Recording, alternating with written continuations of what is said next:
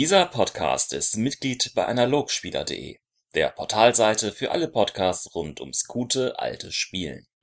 Es ist wieder soweit. Heute aus dem Nichts heraus, aus dem Blauen heraus, unangekündigt und ohne dass es irgendjemand erraten hätte, kommt das neue Päckchen Freude auf euch und eure Freunde zu und natürlich auf uns. Florentin, hallo. Juhu, herzlich willkommen zu einer neuen Folge DSA Endtime. Wir melden uns wieder nach, wieder nach langer Pause. Äh, es wird wahrscheinlich das Projekt wie gewohnt fortgesetzt und ihr könnt wieder glücklich sein, denn Philipp Hauptmann ist auch da. Ja, das bin ich. Juhu, ja. und heute haben wir uns ein richtig fröhliches, lockeres, leichtes Thema rausgesucht, nämlich so, Paktierer. Genau. Äh, damit schließen wir an an die Erzdämonen-Folge, in der wir uns schon mit einigen grundlegenden Dingen zum Paktierertum und den Erzdämonen in ihrer Natur als solchem ähm, angefreundet haben und da einiges erklärt haben. Ähm, ja, es soll um den Paktierer gehen, entweder als NSC oder als Spieler. Wahrscheinlich wird der Fokus eher auf ähm, dem Paktierer als Spieler sehen äh, liegen, obwohl wir auch einige Kommentare bekommen haben, dass sie sie äh, erfolgreich als NSCs eingesetzt haben. Aber ich denke, wir werden da eher im Allgemeinen bleiben und ähm, ja. Wobei ist ja auch, also ich meine, äh, Nichtspieler hängt natürlich damit dran. Es geht, es soll im Wesentlichen darum gehen, was hinter diesem dramaturgischen Konzept des bösen Ritters noch möglicherweise verborgen sein könnte und vor allem wie die ob es das Konzept überhaupt ist. Ja, genau. Und ob, ob, man, ob man da nicht vielleicht noch mehr rausziehen kann. Das, ob man nicht so, so, so ein Paktierer vielleicht ein bisschen mehr bietet als nur der Und um Böse. einigen Kommentaren vorzugreifen, ja, wir wissen, Paktierer kann man nicht einfach auf doof in jedes Abenteuer anbauen. Ein Pakt ist eine wichtige Sache. Er fordert meistens auch ein eigenes Abenteuer für die betreffende Person, wenn der Spieler einen Pakt annimmt. Ähm, kurze Aufklärung, wir haben das einmal probiert. Wir haben ein kleines Abenteuer gestartet, in dem mir ein, meinem Charakter ein Pakt angeboten wurde von Tagunitot. Falls wir uns darauf beziehen, damit ihr wisst, was los ist. Äh, das Abenteuer hat Philipp spontan geleitet und dafür auch ein eigenes Mini-Abenteuer geschrieben sozusagen. Und Geld bekommen. Ähm, also das ist natürlich auch immer nötig. Ne? Genau. Zwar. Aber es, es ist denkbar. Zumindest. Deswegen geht man wir uns die Sache heute an. Und mit was fängt man natürlich an dieser Stelle an? mit den Gründen zu einem Pakt und natürlich dem konkreten Modell des Paktes. Ähm, mal, ich würde jetzt erstmal mit dem Modell anfangen. Und zwar äh, stellt sich, finde ich, für mich mal grundsätzlich, bevor man überhaupt über Paktierer sprechen kann, die Frage, was denn überhaupt ein Pakt wirklich ist.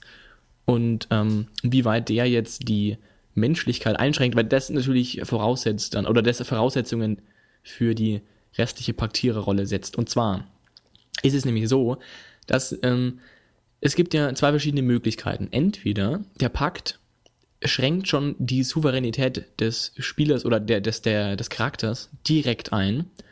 Oder es ist nur ein schlichter Seelenverkauf. Und also ich sag mal, ein Pakt ist ja so erstmal ein klassisches Regelding. Also du hast erst keinen Pakt, dann hast du einen Pakt, deine Werte verändern sich, du kriegst einen Haufen neuer Fähigkeiten, einen Haufen deiner alten Fähigkeiten wird gestrichen, dein Charakter verändert sich abrupt. Das heißt, rein regeltechnisch ist der Pakt ein punktuelles Ereignis. Richtig. Du hast zu Zeitpunkt A noch keinen Pakt, dann kommt irgendjemand und sagt, hey, hast du Lust auf einen Pakt? Ja, zack, du hast einen Pakt. Ob man das jetzt in-time-technisch ähm, über einen längeren Zeitraum äh, ausbreitet, liegt wahrscheinlich nahe. Also niemand wird einfach so auf jemanden zutreten und sagen, hast du nicht Lust auf einen Pakt, sondern da wird schon einiges davor passiert sein. Wir haben uns in der Erzdämon-Folge ja schon ein bisschen darüber unterhalten, was das sein könnte. Also natürlich ähm, muss für eine Anbiederung eines Dämons eine gewisse Abwesenheit der Götter bestehen. Die Götter, die versuchen mit ihren moralischen Kodizes, ihren moralischen Dogmen, versuchen die gewissen menscheneigenen Triebe und Emotionen zu maßregeln. Also natürlich ist jeder Mensch manchmal auf Rache aus, aber das wird natürlich gemaßregelt. Man sagt, okay, Rache ist in Ordnung, aber nicht zu viel. Allerdings, wenn man sich natürlich diese, diesen moralischen Kodex ignoriert und Rache zu häufig oder zu ausladend oder äh, zu schlimm einsetzt, dann kann es sein, dass man sich langsam von dem Dogma der Kirche entfernt und eventuell ein potenzielles Opfer für einen Erzdämon wird, der dann in irgendeiner Weise Einfluss auf die Person nimmt und ihm früher oder später einen Pakt anbieten wird. So, das hat jetzt, ja, Mensch. Ich bin ganz woanders, Florentin, aber es stimmt ja, dann natürlich. Fahr fort. Ja, genau, das ist mal, das ist mal natürlich vorneweg. Aber ich glaube, zum Thema, wie Pakte dann kommen, das können wir auch nochmal ganz kurz. Aber ähm, nachher ansprechen. Aber noch, was ich sagen wollte, eben, was macht ein Pakt? Also du, du, was ist es konkret? Also du verkaufst deine Seele erstmal, das ist mal offensichtlich. Ähm, und es gibt also in der, in der mittelalterlichen Vorstellung ist es ja wirklich nur das. Also du hast diesen Seelenverkauf, du hast den Teufelsanbeter, so bumm, du hast deine Seele verkauft, fertig. Deswegen hat er mehr Glück, so die Nummer. Aber ähm, es ist ja jetzt nicht, also zumindest nicht in meiner Wahrnehmung, ist jetzt nicht so, ist ja bei uns in der Vergangenheit so gewesen, dass man dann gleich damit verbunden hat, dass er nicht mehr klar denken kann. sondern der ist halt einfach blöd und hat dann zusätzlich noch seine Seele verkauft. Moment, was, was? In unserer Vergangenheit? Du meinst es in unserer, in unserer Mittelalter menschlichen, historischen Vergangenheit, Ja, richtig. Pakt mit dem Teufel. Richtig. Da habe ich jetzt nicht, also soweit ich weiß, ist jetzt nicht so, dass du dann irgendwie gleich als, als vom Teufel geführt quasi genommen wirst. Aber so ist es in Doch, ich glaub, DSA das ist die Idee. schon. Ja, vom Teufel verführt, aber nicht, aber die, die Entscheidung ist noch immer deine. Wohingegen ja aber in der DSA-Welt du ja auch ähm, mit aufsteigenden Kreisen der Verdammnis deine Souveränität einbüßt. Also wirklich in deiner Handlungsfähigkeit. Also es ist halt im nachlässt. weitesten Sinne ein, ein Vertrag. Es gibt Leistung und Gegenleistung. Du, du stellst deine ähm, Fähigkeiten und deine Seele im weitesten Sinne in den Dienst eines Erzdämonen, Ja. sagst, ich bin dein, ich werde für dich arbeiten und ich weiß nicht inwiefern, weil wir da später noch drauf eingehen werden, inwiefern man vereinbart, ja, irgendwann kriegt deine Seele ganz oder blub. Ähm, wir werden noch drüber reden, inwiefern der Paktierer über seinen Pakt Bescheid weiß, aber generell ist es erstmal Leistung gegen Leistung. Ja, ja, aber die Frage ist Beide Parteien haben eine gewisse Forderung, man sagt, ich will das, ich will das, und dann kommt es zu einem Vertrag und man sagt, okay, du kriegst das, dafür will ich das. Die Frage ist aber, wie weit der Paktierer sozusagen seine, seine eigene Entscheidungsfähigkeit mit aufgibt. Also ist der Paktierer nach dem Pakt, nachdem er den Pakt eingegangen ist, immer noch in der Lage zu sagen, ja, nö, komm, lass mal Nein, bleiben, also der, der Pakt ist nicht zu lösen. Ja, eben. aber Aber worum, aber es in dem Pakt geht, ist natürlich die Frage. Also Die wenn Prinz- es heißt, kann, kann Paktierer sagen, ja, ich gehe jetzt auf geweihten Boden und töte mich. Kann Ja, er sagen, ich gehe jetzt, in, ich gehe jetzt im Prius-Tempel und bleib da sitzen, bis ich um tot umfall. ja sicher.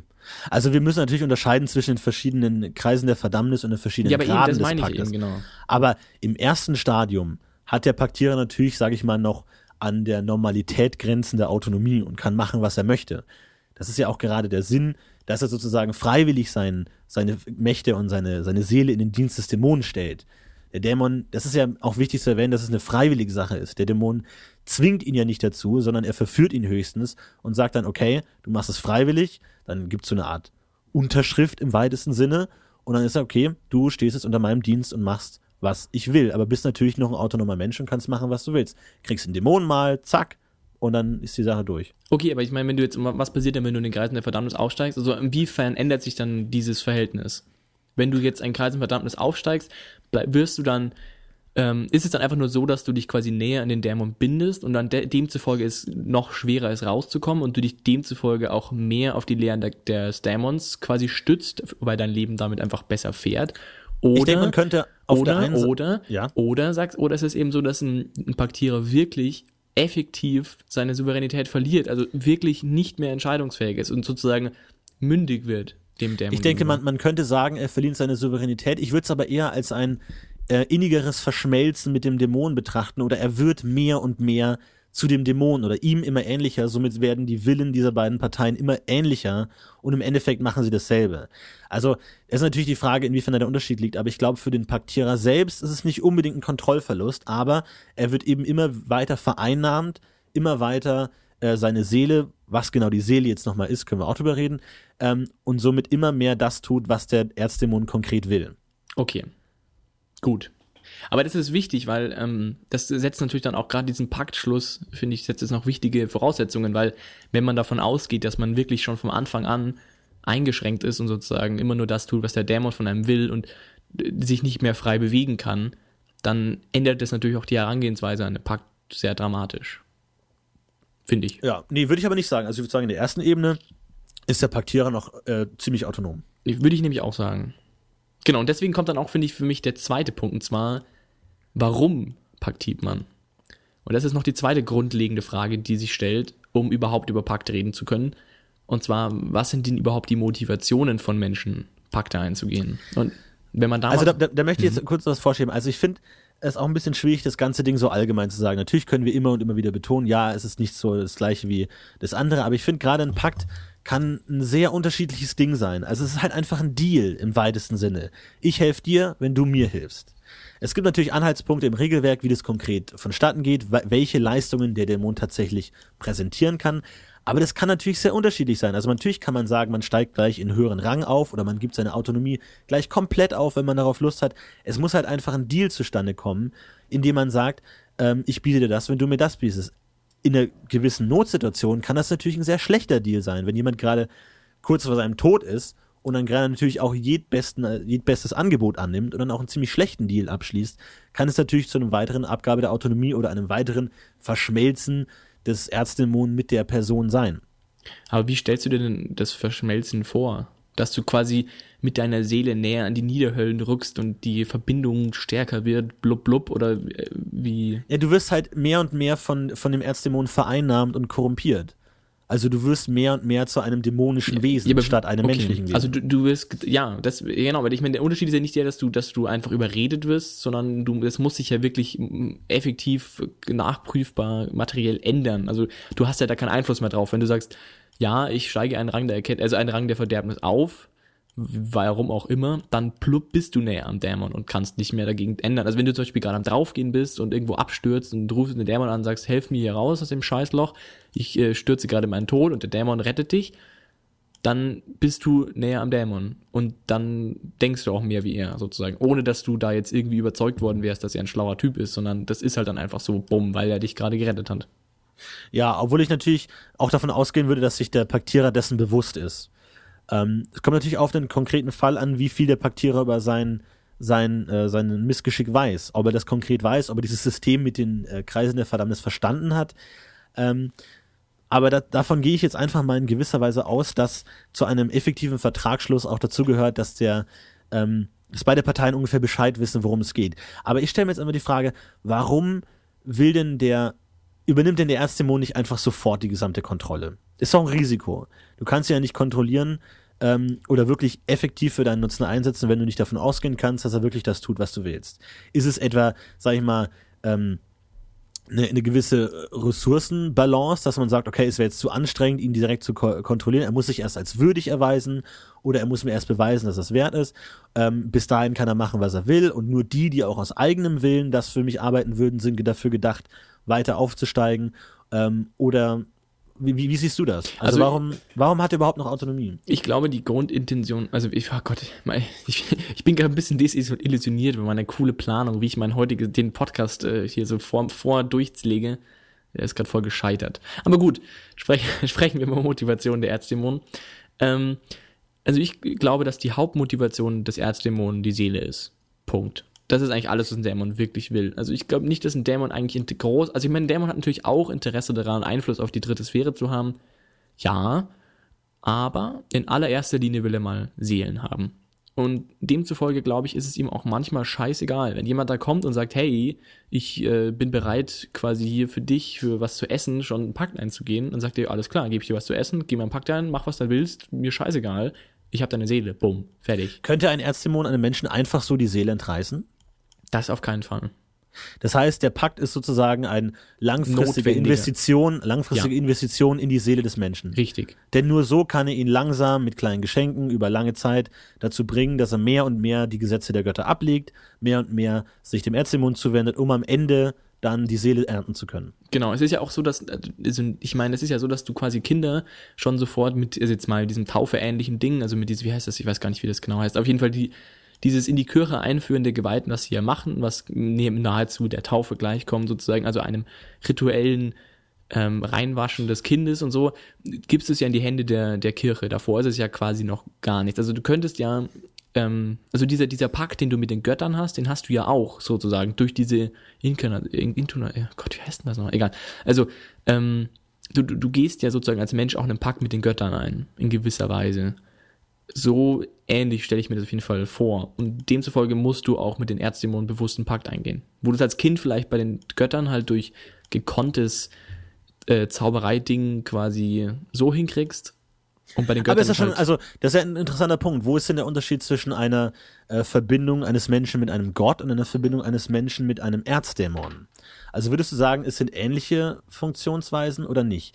Weil ich, ich sehe Ja, den Punkt da, dass ein Fall. Gott auf jeden Fall die Autonomie des Menschen wahren will.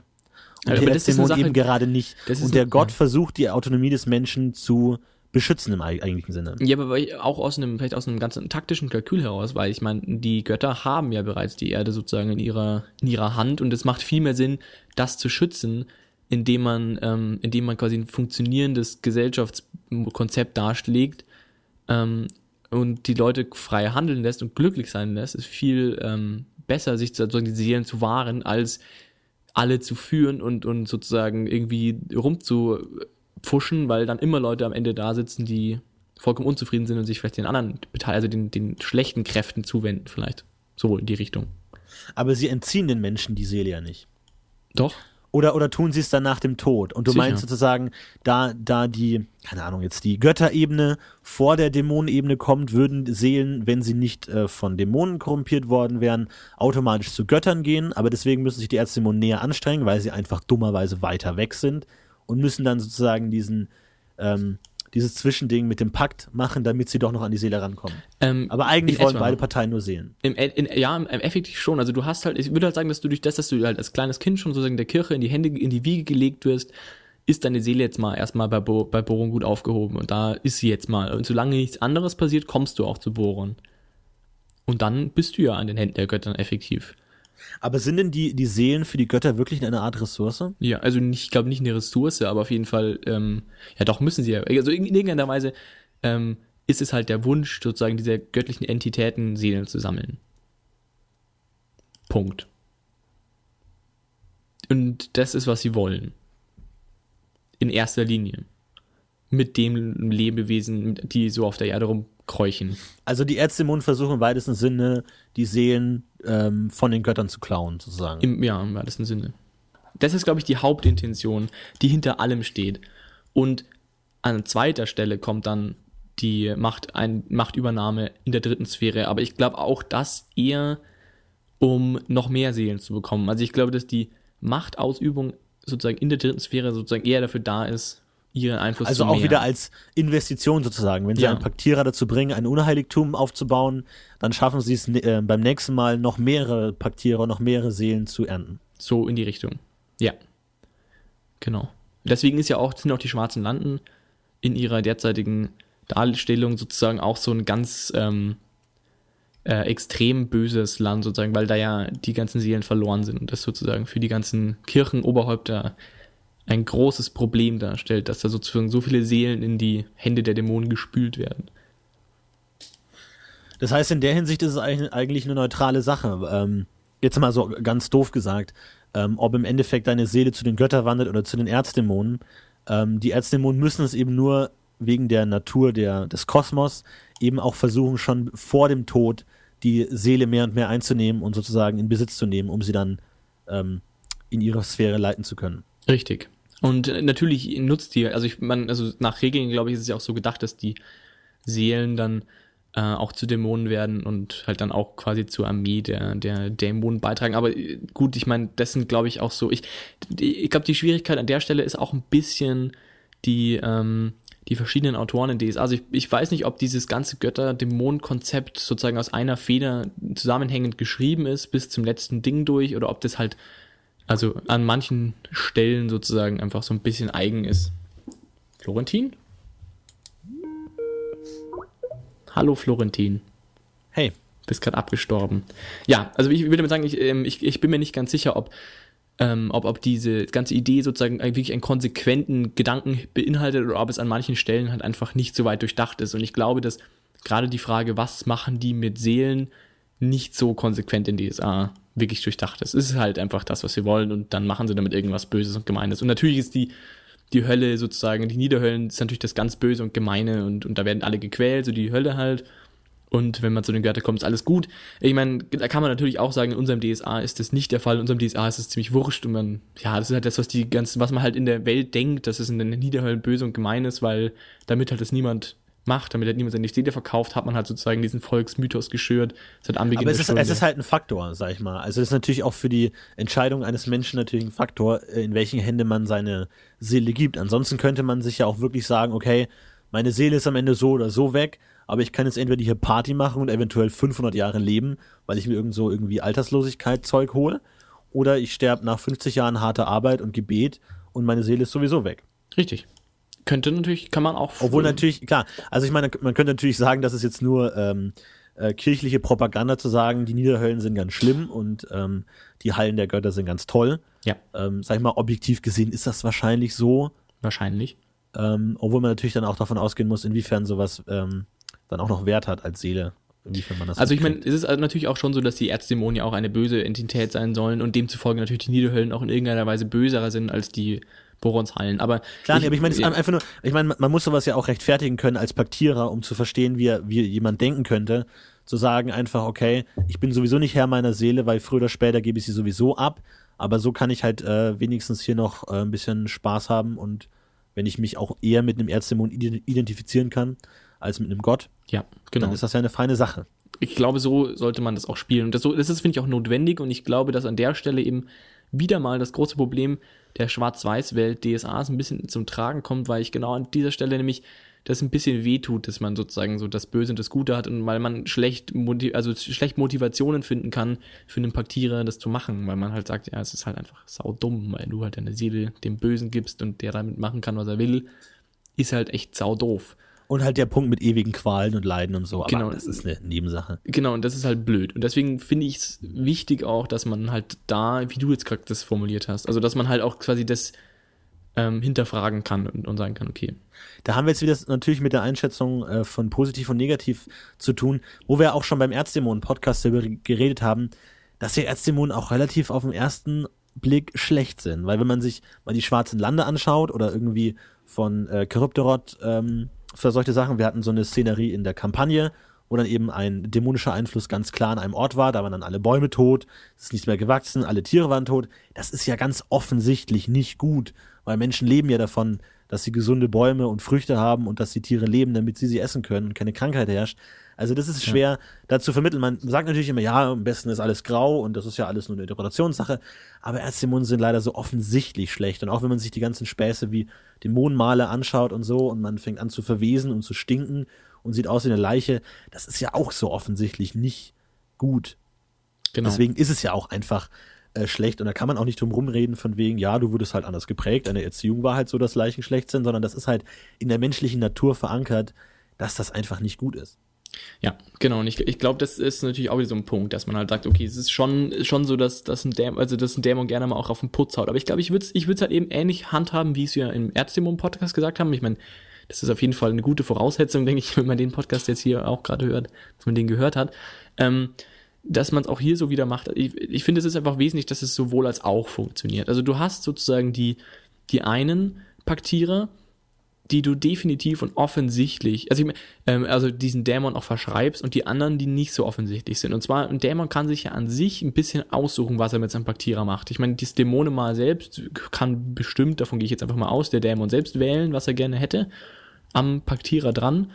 Das machen bestimmt irgendwelche Praktikanten oder so. Genau, und deswegen ich, kann ich mir schon gut vorstellen, ich meine, es gibt halt auffällige und es gibt nicht auffällige. Ich meine, wenn dein linker C abfault, das fällt niemandem auf. Aber wenn dein Gesicht irgendwie die Nase mit drei Auswüchsen ist, die allesamt irgendwie tanzend auf Tentakel. dein Tentakel-Auswüchse an der Nase, ist halt relativ offensichtlich.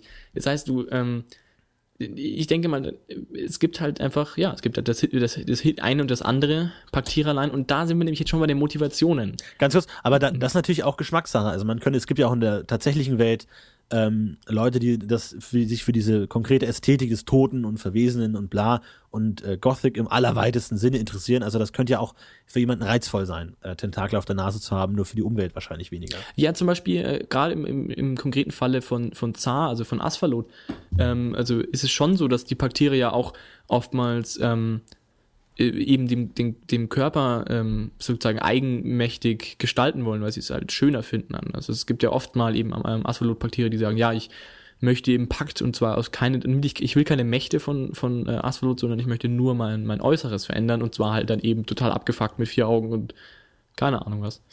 Wer hatte diesen Traum noch nicht? Ja, klar, ich äh, träume ständig davon, 13 Arme zu haben. So ein Pferdekörper wäre schon nicht schlecht. Finde ich auch gut. Ja, so in die Richtung. Aber ich wollte jetzt nochmal auf die, auf die Motivation kommen und dahin ist es nämlich dann nämlich genau der Punkt und ich glaube, das ist nämlich das Entscheidende, wie der Dämon auch Einfluss nimmt und ich glaube, dass ein Dämon halt immer kalkuliert. Und wenn jetzt jemand, also es gibt halt, es gibt effektiv drei verschiedene Motivationen, warum ein Mensch sich einem Dämon überhaupt annehmen kann, annehmen würde. Oder der Dämon sich dem Menschen überhaupt äh, präsentiert. Und zwar, es gibt einmal den klassischen Machgrund. Also es gibt genug, also die Leute, die aus dem Machkalkül heraus sozusagen mit dem Dämon Kontakt aufnehmen, bewusst oder sich dem Dämon bewusst verschreiben aus Machkalkül, sich quasi überzeugen lassen, dass es eine gute Sache ist. Bei den Leuten ist es auch scheißegal, ob du denen ein schlimmes Dämonenmal gibst, weil sie einfach sowieso wahrscheinlich auf die, auf die Scheiße hauen, ja? im Wesentlichen. Ne? Ähm, dann gibt's die zweiten, und zwar die Verführten. die die Rache nehmen wollen und dann unterstützt werden, die die Wut, Angst spüren, die alle schlechte Eigenschaften durch, Neugier, keine Ahnung, Eitelkeit, alles durch. Ähm, die Verführten sozusagen, da ist es an sich auch scheißegal, was für ein Dämonen mal du hast, weil die sind ja auch bewusst sozusagen in die Sache reingegangen und okay, die, die wissen Bescheid. So, da, da kannst du auch, ich meine, es kommt ein bisschen. Beziehungsweise sie sehen als, als notwendiges Übel, um ihr, ihr Ziel zu Richtig. erreichen. Also jemand, der auf äh, jeden Fall Rache will, wird wahrscheinlich einen abgefaulten Arm in Kauf nehmen und sagen, ist zwar nicht cool, habe ich keinen Bock drauf, aber ich tue alles, um mein Ziel zu erreichen. Richtig. Und der dritte Haufen, und da ist natürlich klar, das sind die Unwissenden. Und ich finde, das ist eine entscheidende Gruppe und ich finde nämlich schon, dass es die geben muss. Und zwar die, die sich ganz unwissentlich schon mal in einen minderen Pakt reingelotst haben, weil es schon mal nicht so das Problem ist. Also mindere Pakte kriegt man mal sehr schnell. Und von da aus dann sozusagen Ja, aber wie macht man das denn? Also sorry, aber du als, als einfacher Schmied wird es dir schwerfallen, mal so in den Minderpakt reinzustolpern. Nee, Oder aber wie- du zum Beispiel mit deinem, wie, wie war es bei deinem Charakter? Du hast deinen minderen Pack gekriegt. Wie war es bei dir? Du hast mit deinem Charakter, du hattest einen, von der Charaktergeschichte her einen bewegten Hintergrund und du Klar, hast aber da hat's einen- gepasst. Also da war Ja, es genau, klar. Ich meine, natürlich geht's nicht Selektion. bei jedem. Natürlich muss es passen. Aber es gibt auf jeden Fall Leute, die tendenziell äh, Rachegelüste haben oder ein schlechtes Gewissen haben oder sehr ähm, äh, schwere, äh, schweres Leben haben, ein, ein sorgenträchtiges Leben haben und sich dann ähm, ein, dann einen Strohhalm gestreckt bekommen, im Sinne von, willst du nicht vielleicht, dass ich dir das und das tue? Und dann sagt er, ja, wäre cool.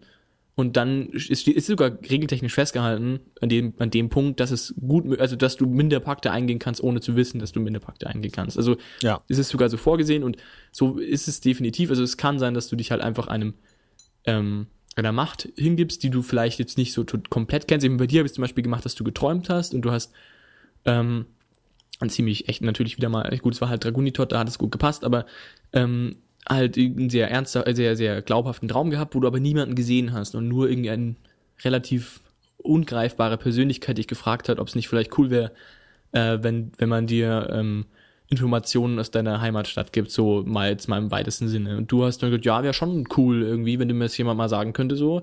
Und dann hat er gesagt, ja, gut, mache ich, so, ja, gebe ich dir. Und dann war halt dein Pakt schon mal durch, so. Obwohl du wusstest, dass es wahrscheinlich nicht so die ganz coole Sache jetzt ist, aber weil es irgendwie schon ziemlich freaky war, aber genau, so halt. Also du bist schnell mal im Minderpakt. So, und dann unwissentlich sozusagen dich schon mal da reingibst und dann halt so in dem falschen Metier schon mal abhängst und dann halt so über lange Zeit oder über längere Zeit ein bisschen bearbeitet wirst und dann kommt eben der Pakt und dann ist eben die Frage, also der richtige Pakt und da ist dann eben die Frage, wie weit es dann da nochmal unwissend geht, aber dass du sozusagen bis zu einem sehr weiten Punkt unwissentlich langsam dich in diese Sache rein manövrierst. Ja, das auf jeden Fall, aber spätestens beim Paktschluss Spätestens beim muss Paktschluss, jeder ja. darauf aufklären werden. Zu- Zumal der Erzdämon ja auch ein Interesse daran hat, dass der Paktierer versteht, worum es geht und nicht nach einem Monat faul ist und sagt, ja, wie war's da? Da war ich mir nicht bewusst, dass das los ist, sondern dass der auch wirklich klar macht, ich bin hier der Chef, ich hab's zu sagen, du machst, Ja, was ich will, aber ich meine, hängt damit, also ich meine, mein Punkt ist der, an der Stelle, musst du sagen, okay, also ich meine, du sagst ihm, okay, du verkaufst deine Seele, die kommt dann zu mir, schon klar, ne, nicht Götter hier und so. Das ist definitiv, definitiv eine absolut entscheidende Information, weil sonst sagt er irgendwie am Ende so, wie, was, halt, stopp, da gehe ich jetzt aber doch wieder zu den anderen, das will ich auch nicht haben. Also die, die wesentlichen Pakt-Gründe ähm, müssen natürlich schon klar sein, aber ähm, die Aufgabenstellung dahinter muss ja nicht klar sein. Also der kann sich ja sehr weit manövriert haben und dann kommt halt der Erzdämon und sagt, hey, okay, jetzt kannst du deinen Pakt machen. Äh, es ändert sich für dich nicht viel. N nur, dass du halt hier noch das kriegst und dafür musst du halt das machen, was du eh schon so, äh, das, die Kleinigkeit hier musst du noch machen. Aber macht, macht dein Leben nur normal weiter. Also du kannst ruhig hier weiter dann, dann dein Feld beackern, ist mir eigentlich egal, aber ich helfe dir halt hier noch mit den Sachen und alles ist cool.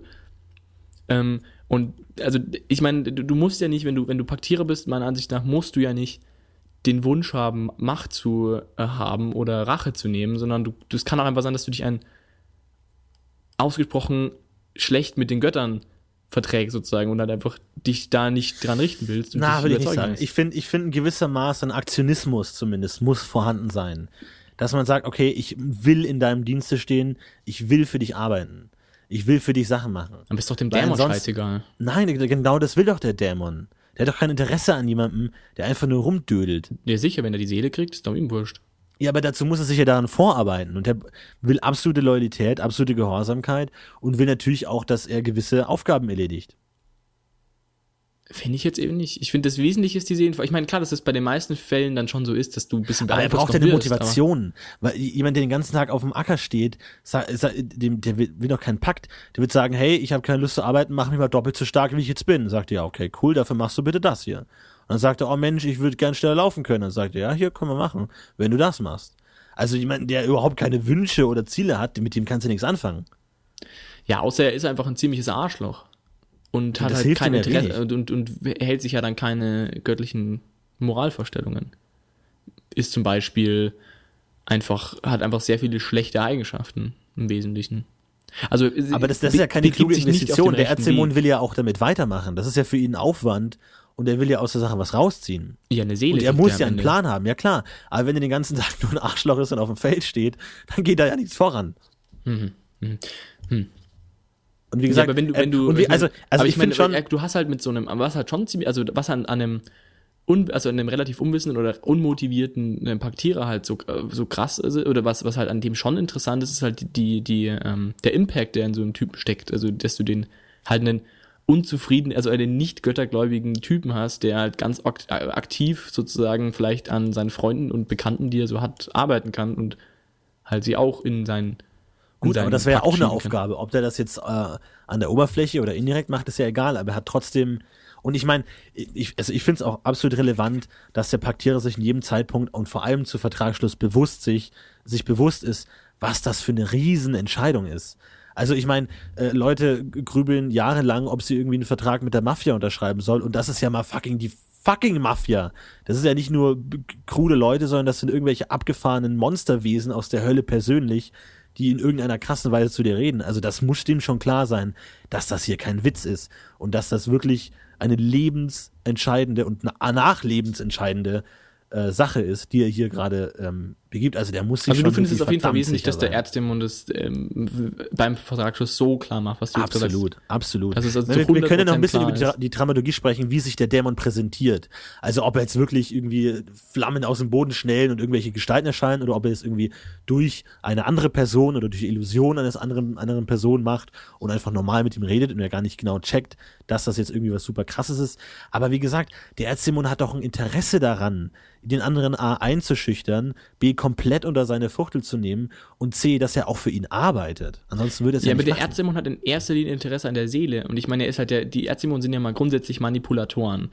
Warum sollten sie sich jetzt also großartig damit befassen, dem Typen irgendwie da Angst zu machen und damit er dann am Ende wegläuft und es doch nicht macht, als wenn sie anstattdessen ganz äh, nett und lieb kommen können und ihm äh, kurz mal erklären können, hey, wie schaut's denn aus? Ich kann dir das bieten, mach doch mal hier dein Zeichen drunter. Warum Weil sollten sich sie das für nicht lohnt. Dann nehmen sie auch lieber den Nachbarn, äh, den Nachbarn, der richtig Bock hauft, der vielleicht im Laufe seines Lebens noch ein paar Geweihte Ja, aber umbringen es gibt kann. halt nicht so viele. Ich, also, ähm, warum sollten sie denn, es, es, du tust ja so, als wär, wären quasi Paktierer, gibt es so Paktierer-Typen wie Sand am Meer, die, die das machen würden. Es gibt ja nicht so viele. Und jeder, der es in irgendeiner Weise bereit ist, seine Seele zu geben, wird doch angesprochen. Es werden ja, Ja, sogar die die Leute Frage angesprochen, die natürlich. nicht Also- bereit sind, ihre Seele zu geben. Es werden ja wirklich alle angesprochen eigentlich. Ich meine, da können wir nochmal drüber sprechen, ob äh, reine moralische Verrohtheit reicht, um ein Paktangebot äh, zu bekommen, oder ob man tatsächlich auch ein Nutzen für den Dämonen sein kann. Aber wieso? Und das finde ich essentiell.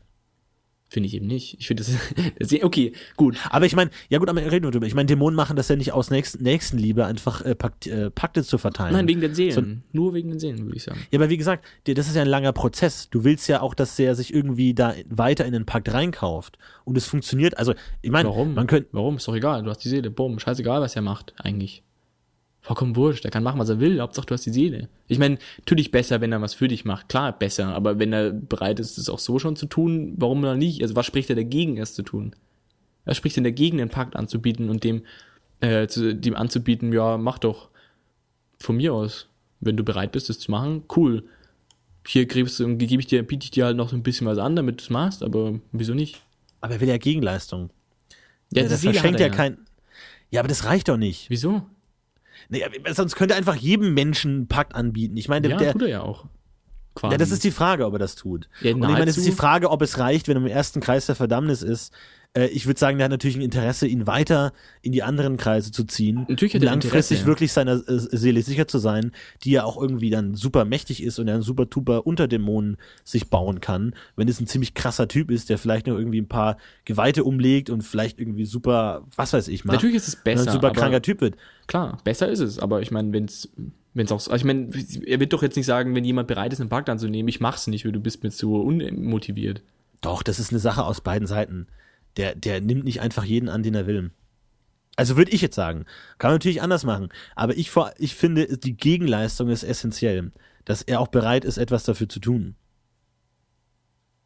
Ja, seine Seele zu geben. Oh gut, klar, gut, dann, ich meine, das muss dann jeder für sich wissen. Das, da unterscheiden wir uns anscheinend unsere, unsere Vorstellungen. Ich finde halt die, die, ähm, ich, ich finde halt zum Beispiel den Paktierer als tragischen Helden an der Stelle halt total spannend, der es halt vielleicht auch bewusst schon macht, aber halt nicht wirklich was dafür bekommt. Also zum Beispiel klassischer Fall irgendwie, das habe ich, glaube ich, beim Ärztemon-Podcast schon gesagt, was ich sehr interessant fand, eben so eine Travia-Geweihte, die ähm, aus dem Interesse heraus sozusagen ihre, ihre Kinder oder ihre, ihre Findelkinder durchzubringen, sich quasi die Macht gekauft hat von Erzdämonen, sie durchzufüttern und um sich um sie zu sorgen, aber sonst nichts und ihre Seele dafür gegeben hat. Und ich meine, das ist jetzt kein großer Griff und der Dämon wird jetzt auch nicht kommen und sagen, okay, liebe Traviergeweihte, und jetzt bringst du mir bitte alle anderen Traviergeweihten in deiner, in deiner, in deiner Umgebung um, sondern das ist einfach so, ja, mach das halt, was du willst, scheißegal, am Ende kriegt deine Seele, bumm, fertig.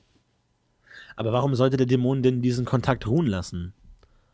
Und dann nicht Warum sollte- weitermachen? Ja, okay, klar. Ich meine, das heißt ja nicht, dass er gar nichts tut. Das ist ja egal. Ich meine, er kann, ja- er kann ja Einfluss nehmen, aber ähm, jetzt mal prinzipiell hat, ist jetzt mal nicht so, dass sie irgendwie die Traviergeweihte jetzt dann irgendwie die super Welteroberungstournee machen will, sondern die wollte im Wesentlichen was total Banales eigentlich erreichen. Und der Dämon sagt, ja gut, mach das, mir scheißegal, aber ich gebe dir mal die Seele. Und das ist halt irgendwie so, ähm, das kann ja auch langsamer, es kann ja auch unwissender funktionieren, indem dass du halt so langsam, dass irgendwie jemand so, so, keine Ahnung, am Anfang halt so ein bisschen Hilfe kommt und immer mehr und immer mehr und du dich dem halt so hingibst und immer sagst, ja, es funktioniert alles ganz gut, ich mache das, ich weiß, das ist zwar nicht so cool, aber ich mache das jetzt mal trotzdem und es funktioniert ja alles ganz gut, ich nehme jetzt hier einfach mal die Gaben an und irgendwann kommt der Punkt, wo der Dämon kommt und sagt, ja, okay, ich kann dir jetzt die ganze Stress abnehmen, ich, ich mache das, ich sorge mich um die Kids, aber am Ende ist halt dann deine Seele weg. Und die sagt, ja, cool, aber die Kids kommen durch, ja, passt schon. Gut, dann geht der Aber Dämon zum wieder. Verständnis, äh, damit es alle verstehen haben. Also, wenn man einen Pakt schließt, hat der Dämon deine Seele schon mal sicher. Ja, außer In es dem Moment, ein in dem du stirbst, gut, okay, klar. Aber in dem Moment, in dem du stirbst und einen äh, Pakt eingegangen bist, egal in welchem Stadium, hat er deine Seele. Ja. So, welches, was hat der äh, Erzdämon davon, dich in höhere Kreise zu ziehen? Mehr Einfluss auf dich. Okay, Und, aber die Seele wird dadurch auch, nicht wertvoller. Nein, es ist auch, glaube ich, auch im Wesentlichen einfach ein Geschenk an die Paktierer ein bisschen. Und ein bisschen auch Kalkül, also ich würde es auch als Kalkül des Erzdämons betrachten, ähm, sozusagen deine Ziele durchzusetzen. Also wenn halt seine ganzen Paktierer draufgehen würden, dann sagt er halt, okay, fuck it, ich pump da mehr Power rein. Dafür schaffe ich das, was ich schaffen will. Und die Paktierer sind halt ein bisschen verrückt, aber was soll's. Also zum Ziel erreichen, also eine kalkulierte, eine kalkulierte Machtabgabe. Genauso wie ein Gott halt über Liturgien und Mirakel einen Geweihten pushen kann, kann ein Dämon halt durch diese, gerade der Verdammnis sozusagen seine Paktierer pushen. Das ist ein ganz äh, dramaturgisch ein ganz interessanter Punkt, einen Pakt einzugehen, um Gutes zu tun. Geht Genau, das das, ich oder ist das per Ja, Definition nicht drin? Das finde ich eben genau der, der spannende Punkt. Und das ist für mich eben genau das, was ich meine. Ja, doch, ich finde auf jeden Fall. Ich finde auf jeden Fall, und zwar ein Gutes im Sinne von diesem klassischen idealistischen Wahn halt, dass du dich sozusagen ähm, dem Guten so sehr hingibst, dass es dass du keine Grenzen mehr kennst. Und das finde ich ist halt der Punkt, den Dämonen ausmachen. Dass du halt über die moralische Grenze einer Gottheit hinausgehst. Also wo halt sagt, keine Ahnung, wo halt der Sinde sagt, Aber wo ähm, ist denn die moralische Grenze übertreten, wenn du deine Kinder heilst? Das ist doch absolut im Ja, aber wenn die Kinder einfach draufgehen, weil sie halt pestkrank sind, dann gehen sie drauf. Das ist halt einfach, dann müssen sie auch sterben, weil es halt einfach der natürliche Weg ist. Und wenn du dann halt auf unnatürliche Art und Weise dafür sorgst, dass die Kinder doch nicht sterben, dann ist es halt nicht mehr im Grenzen der, der göttlichen Ordnung, sondern dann ist es halt dämonisch. Wenn du quasi sagst, okay, ich mag meine Kinder, ich mag mein Kind so gerne, meinen, meinen Sohn, dass ich bereit bin, meine Seele dafür zu verkaufen, dass er nicht stirbt, obwohl er todkrank ist, dann tust du Gutes, aber du verkaufst deine Seele trotzdem. Und dann ist es sogar nicht mal so, dass du den Göttern abschwören musst, sondern dann kann es sogar sein, dass du noch sehr göttergläubig bist, aber trotzdem deine Seele verkauft hast. Weil du halt dein Kind retten willst. Aber das ist dem Dämon ja scheißegal. Weil der hat deine Seele. Der sagt, ja, gut, mir scheißegal, was du glaubst. Du hast deine Seele verkauft. Bumm. Der muss halt dafür sorgen, dass du nicht zum nächsten Preisgewalten rennst und sagst, brenn es mir wieder aus. Okay, das muss er machen. Aber das kann er ihm auch einfach sagen. Sagt, wenn du zu Preisgewalten gehst, dann reiß ich dir deine Füße und deine Arme aus und dein Kind stirbt sofort wieder. Dann macht er das auch nicht mehr. Finde ich schwierig. Also, ich meine, ich, ich kann es nachvollziehen, das wird wahrscheinlich auch so stimmen, aber das macht einen Pakt natürlich auch zu einer gewissen heroischen und fast positiven Sache eigentlich. Kann also, sein. ich meine, Tragische Sache. Tragik ist da der Punkt. ja, Und klar, es ist, auch, natürlich es ist ja auch nicht. sich es auf. ja, Entschuldigung. Aber ich meine, wirklich tragisch wird's ja erst werden, wenn sie dann tatsächlich in die Sache hineingezogen wird. aller Darth Vader, der dann immer weiter korrumpiert wird und am Ende auch gegen die ursprünglichen Interessen arbeitet und irgendwie riesigen Krieg führt und äh, der Diktator wird. Also ich meine, ich glaube nicht, dass Herr Erzdämon da einfach aufhören wird. Ja, sondern ja gerade wenn er die Kontrolle Ja. über eine Geweihte hat, die wahnsinnigen Einfluss, wahnsinnige Macht hat, im Vergleich zu einem normalen Dödel, würde, würde er doch versuchen, das, das auszubauen. Das ist doch eine, eine Goldgrube. Okay, aber ich meine, vielleicht versucht er es ja auszubauen, aber vielleicht ist ja die Geweihte widerstandsfähig genug, dann nicht noch weiter zu gehen. Vielleicht ist sie ja mit dem dann zufrieden, was sie dann hat. Das kann ja sein. Dass sie sagt, ich möchte zum Beispiel nur, oder ich möchte nur mein Kind retten und dann ist alles gut. Und wenn dann der Dämon wiederkommt und sagt, hey, ich könnte ja auch noch andere Leute retten, sagt sie, nee, macht sie nicht. Was soll der Dämon Ja. denn da machen? ist, ist halt die Frage, was passieren würde. Also ich meine, das ist jetzt ein konkreter Fall, aber ob man, ich meine, der Erzählmond könnte ja den die Paktierin, äh, die, genau, Paktierin weiter erpressen mit ihren Kindern und sie meinetwegen absichtlich nochmal krank machen oder absichtlich irgendwie andere Situationen herbeiführen, Ja, ja. in der es ähnlich passiert und irgendwie äh, sie auf anderem Wege in Gefahr kommen lässt, um sie eben weiter reinzuziehen. Ja gut, aber ich meine, wenn er so viel Einfluss mal locker flockig auf jeden Menschen dieser Welt, äh, der für deres äh, ausüben kann, immer zu jedem Zeitpunkt, dann wäre die ganze Welt ein bisschen anders, wenn sie, wenn er einfach mal dafür sorgen könnte, mal so floppdiwop, dass ein Kind schwer verletzt wird.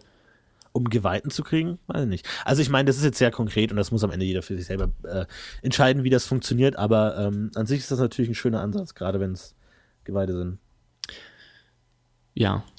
Finde ich auf jeden Fall wichtig. Ich, ähm, da bin ich jetzt auch schon, genau, es es ist eigentlich, war, wollte, es sollte eigentlich so, oh Gottes Willen, sollte so ein bisschen mein Fazit werden eigentlich, aber heute ist irgendwie alles so ein bisschen aus der Ordnung. Heute Chaos pur.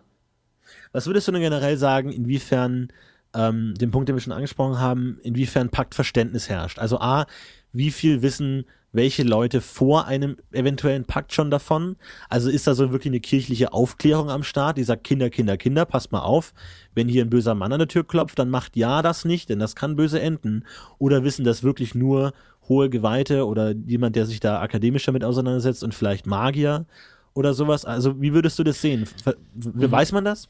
Also ich würde es so, ich würde es so handhaben, ich würde sagen, es ist mal grundsätzlich schon so, dass Dämonen klar bekannt sind, mal so prinzipiell. Also jeder weiß, böse, böse, mach mal nichts Böses und so und halte ich an die, an die Moralvorstellung der zwölfgöttlichen Kirche. Bumm. So. Das ist auf jeden Fall der Fall. Aber ich glaube, dass dieses Konzept des Paktes und des Seelenverkaufens, ähm, glaube ich, nicht so bekannt ist. Ich könnte mir zum Beispiel gut vorstellen, dass in, ähm, in unbekannteren, also in unzivilisierteren Gegenden auch die, ähm, die Idee vorherrscht, dass Seelen ganz anders verkauft werden. Also, dass du sie halt schon verlierst, wenn du nur äh, nicht an der Tür klopfst, bevor du eintritt, oder so ein Scheiß. Also, dass du halt sehr triviale Sachen, ähm, alltägliche Sachen sozusagen damit begründest. So, ja, wir müssen vor jedem Fest äh, einen halben Liter Bier in See schütten, weil sonst kommt der böse Herr Charybdorot, Frau Charybdorot und äh, nimmt sich zwei Seelen aus dem Dorf, keine Ahnung. Also ich, Ja. ich glaube, dass es, dass es auf jeden Fall nicht be bekannt ist, dass du so ein, dass du das bewusst quasi machen musst, dass du dann Also Vertrag, ich, Zettel. ich finde, man müsste das natürlich ein bisschen an die Fre Frequenz der Paktbildung anpassen. Also wenn, wie wir jetzt oder wie du gemeint hast, potenziell jeder davon betroffen werden kann und es reicht schon, dass man nur abseits der Wege der Götter wandelt und man kriegt einen Pakt angeboten, dann würde ich sagen, ist es essentiell, dass sich die Kirche darum auch kümmert, dafür zu sorgen, dass es nicht passiert. Weil das ist einfach das Schlimmste, was passieren kann, ist, dass ein Gemeindemitglied einen Pakt annimmt. Ich meine, das ist mein verliert ein Gemeindemitglied, irgendwie als Stimmung schlecht und man verliert eine Seele an die, an die gegnerische Mannschaft sozusagen. Also da würde ich schon sagen, wenn das wirklich so krass ist und das so geht, und ich meine, wir, wir wollen uns dann natürlich nicht festlegen, wir haben schon bei Erzdämonen darüber gesprochen, wie stark der Einfluss der Erzdämonen tatsächlich auf den alltäglichen Menschen ist oder ob das nur irgendwelchen krassen Nekromanten, die sowieso schon am Rand der Illegalität stehen und die dann einer in hundert mal sagt, hier, pass mal auf, du bist besonders krass, willst du nicht für mich arbeiten? Also würde ich sagen, wenn da wirklich jeder davon betroffen sein kann, dann wäre die Kirche ja dumm, wenn sie denn nicht aktiv dagegen arbeiten Ja, ich, ich glaube, sie arbeiten halt aktiv gegen diese, gegen die Entfernung der Zwölfgöttlichen, aus, der, aus dem ähm, zwölfgöttlichen Pantheon. Weil ich, also ich meine, nicht jeder Geweihte, auf der auf die Ehre rumläuft, hat wirklich effektiv ähm, viel mit einem Dämon als, als Entität zu tun. Sondern das der, ist die Frage, das ist die Frage, sich- Definition, so wie du es skizziert hast. Ja, ich, ich würde sagen, der hält, sich halt, der hält sich natürlich klar mit diesem Konzept auf, dass das halt dämonisch böse und so und du darfst das nicht machen, du darfst das nicht machen, aber der, der sieht ja nicht alle fünften Tag irgendwie seine Götter und wie sie mit dem Dämon streiten, ähm, sondern der hat ja auch nur gelernt, ja, wenn du das machst, das ist böse und das ist gut und das machst du und das machst du nicht. Ähm, der, dem wurde ja auch nicht erklärt, unbedingt, äh, ja, dann kommt ein Dämon und klopft an deine Tür und bietet dir einen Pakt an und dann musst du sagen, ja, will ich, und dann verkaufst du deine Seele und so ein Scheiß. Das weiß der ja auch nicht wirklich, äh, also der hat das ja nicht gelernt, theoretisch, wie das abläuft. Das ist halt die Frage, wie, ähm, wie technisch das Verständnis um einen Pakt ist. Also wir haben das ja auch nur, sag ich mal, sehr grob regeltechnisch skizziert. Äh, wie das dann tatsächlich ähm, stattfindet, ist ja natürlich dann jedem selber überlassen, auch der dramaturgischen Effekt geschuldet. Aber ähm, ganz allgemein, ich meine, wenn man äh, keine Ahnung, wenn man in der Schule über Gott lernt, über die Bibel, dann kannst du nicht die erste Geschichte lesen, dass auch gleich der Teufel auftaucht und man sagt, okay, es gibt Gott, es gibt Teufel. Ja, Gute Seite, ja. schlechte Seite. Und ich glaube, so ähnlich wird das wahrscheinlich in Aventurien auch ablaufen, Ja, ja, dass man klar. sagt, okay, es gibt das und es gibt das und dann so packt, also das wird ja, inwiefern das konkret angesprochen ist, aber wenn das so ein frappierendes Problem ist und da wirklich ähm, jeder unabhängig von Qualität der Person und von Nutzen und Aktivismus, wie du schon äh, erwähnt hast, auch wenn jeder, der überhaupt keine Lust hat, dafür zu arbeiten, da angesprochen werden kann, dann muss das effektiv so sein. Ja, ja, ich denke auch, also ich, ich denke Kinder. schon, dass, dass es prinzipiell, also das Konzept der bösen Erzdämonen gibt und dass es auf jeden Fall jedem klar ist, dass man seine Seele verkaufen kann. Das denke ich ist auf jeden Fall klar. Und das ist Wirklich jedem bewusst, jedem. Das müsste eigentlich so ziemlich jedem bewusst sein, klar. Doch, finde ich auch. Aber ich, ich glaube, dass, dass, dass dieses theoretische Konzept, wie funktioniert das dann, ähm, halt nicht vorhanden ist. Und dass man, dass es gerne mal sein kann, dass halt jeder seine eigene Erklärung dafür hat, wie das alles vonstatten geht. Würde halt einen Punkt dieser unwissenden Paktiererschaft ein bisschen kritisieren, weil man sagt, wenn jeder da weiß, was das, wie das funktioniert. Aber klar, die technischen Feinheiten. Wie, also wie würdest du das kon konkret erstmal auf, aufs Spiel bezogen an, ähm, anführen? Also, äh, wie, ist, wäre das dann Götterkulte, wäre das Magiekunde? Wer weiß wie viel über, über welchen Gottheit? Wo würdest du so konkret sagen, ab dem Talentwert weiß er komplett Bescheid, ab dem Talentwert weiß er auch, wie er wieder rauskommt, ob, ob das überhaupt geht? Also ich, ich Eine meine, also ein, also ich, also es ist für mich das Talent Götterkulte, ähm, weil es einfach, finde ich, mit Göttern gleich einhergeht und deswegen göttlich stimme ist. ich auch zu. Ähm, und ähm, ich finde, dass jedem bekannt sein muss, dass es Götter und Dämonen gibt. Egal, welchen Talentwert du hast. Auf jeden Fall. Und ab, ab einem Talentwert von, keine Ahnung, vier ist dir klar, dass ein Pakt in irgendeiner Weise ein Zugeständnis an den Dämon ist und bla oder sowas. Und davor ist dir klar, dass es eine ist böse und du kannst dich irgendwie dem Bösen verschreiben. Es ist möglich, dich dem Bösen zu verschreiben und dann. Also das ist auf jeden Fall klar. Ich denke mal, wirklich Grundwissen ist, es gibt die Götter, es gibt die Dämonen und Dämonen sind böse und du kannst dich in irgendeiner Weise den Dämonen verschreiben und dann bist du dem verfallen und musst deine Seele opfern und ist böse und gemein, du wirst dein Leben lang leiden in den Nieder Niederhöllen und das ist auf jeden Fall jedem klar. Aber ich meine, das heißt ja noch lange nicht, dass jemand ähm, sich langsam aber sicher sozusagen in die Fänge des Dämons begibt. Ich kann mir zum Beispiel gut vorstellen, dass jemand halt zum Beispiel in der Dorfgemeinschaft lebt und sowieso schon ein Außenseiter ist, einfach weil er halt, keine Ahnung, aus irgendwelchen Gründen, weil er halt scheiße aussieht zum Beispiel und ähm, sich halt dann, äh, vielleicht ist er auch noch, Wirklich gar keine Ansprüche, die Erzdämonen, oder? Wirklich Pass gar nicht. irgendwie einfach scheiße ist und sich halt dann irgendwie schlecht verhält. Also anfängt sich schlecht zu verhalten, um es gibt ja genug Beispiele, warum es, keine Ahnung, versucht aufzufallen und irgendwie in der Gesellschaft anzukommen und verhält sich scheiße. Und das verstärkt sich in seiner Kinder, bla bla bla, das wird immer schlimmer. Und irgendwann ist er wirklich auch Seele, also ist er, ist er sehr verbittert vielleicht und keine Ahnung. Es ist halt auf jeden Fall nicht in den zwölfgöttlichen Gemeinschaft angekommen. Es gibt keinen Geweihten im Dorf, der sich hätte um ihn kümmern können. Und ähm, er schafft es halt auf irgendeine Weise und irgendeinem banalen Grund, sich schon mal einen minderen Pakt einzufangen und ähm, dann irgendwann kommt der Punkt, wo er halt eh schon so als Außenseiter ist und die, die einzige wirkliche an, also die einzige Sache, mit der er überhaupt noch irgendwie quasi Fuß fassen kann, ist dieser mindere Pakt, mit dem er halt irgendwelche Mächte hat, mit denen er ein bisschen Beteiligung kriegen kann. Zum Beispiel kann er vielleicht gut schmieden, da hat er oder kann irgendwie cool Sachen machen, weil er das halt gelernt hat mit seinem Minderpakt und das ist das Einzige, wo er in der Dorfgemeinschaft noch ankommt, weil es alle irgendwie faszinierend finden, wie er, keine Ahnung, aus Holz Puppen macht. Und irgendwann kommt halt ein Dämon und sagt, ja, ähm, ich kann dir auch noch so und die und die und die Möglichkeiten geben, aber dafür musst du ein bisschen weitergehen. Und dann sozusagen, er sagt, ja, okay, dann Seele verkaufen, aha, mhm, okay, interessant.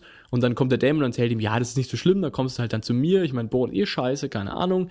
Kennst du doch eh, dass das blöd ist. Und bei uns ist alles viel cooler, weil wir sind die Coolen. So, und dann sagt er, ja, gut, okay, alles klar, machen wir das dann, okay, gebe ich dir meine Seele. Ist ja, ist ja alles eine coole Sache. Vielleicht hat er das Konzept Seele ja noch gar nicht verstanden an der Stelle. Wieso nicht? Ich meine. Naja, ich meine, sobald er einen Hammer in der Hand halten kann, sollte er das eigentlich verstanden okay, haben. Okay, gut, aber ich meine, also er muss nicht bewusst sein, unbedingt, oder vielleicht kann er, über, ich könnte mir vorstellen, dass jemand überzeugt wird auf jeden Fall, dass es gar nicht so schlimm ist.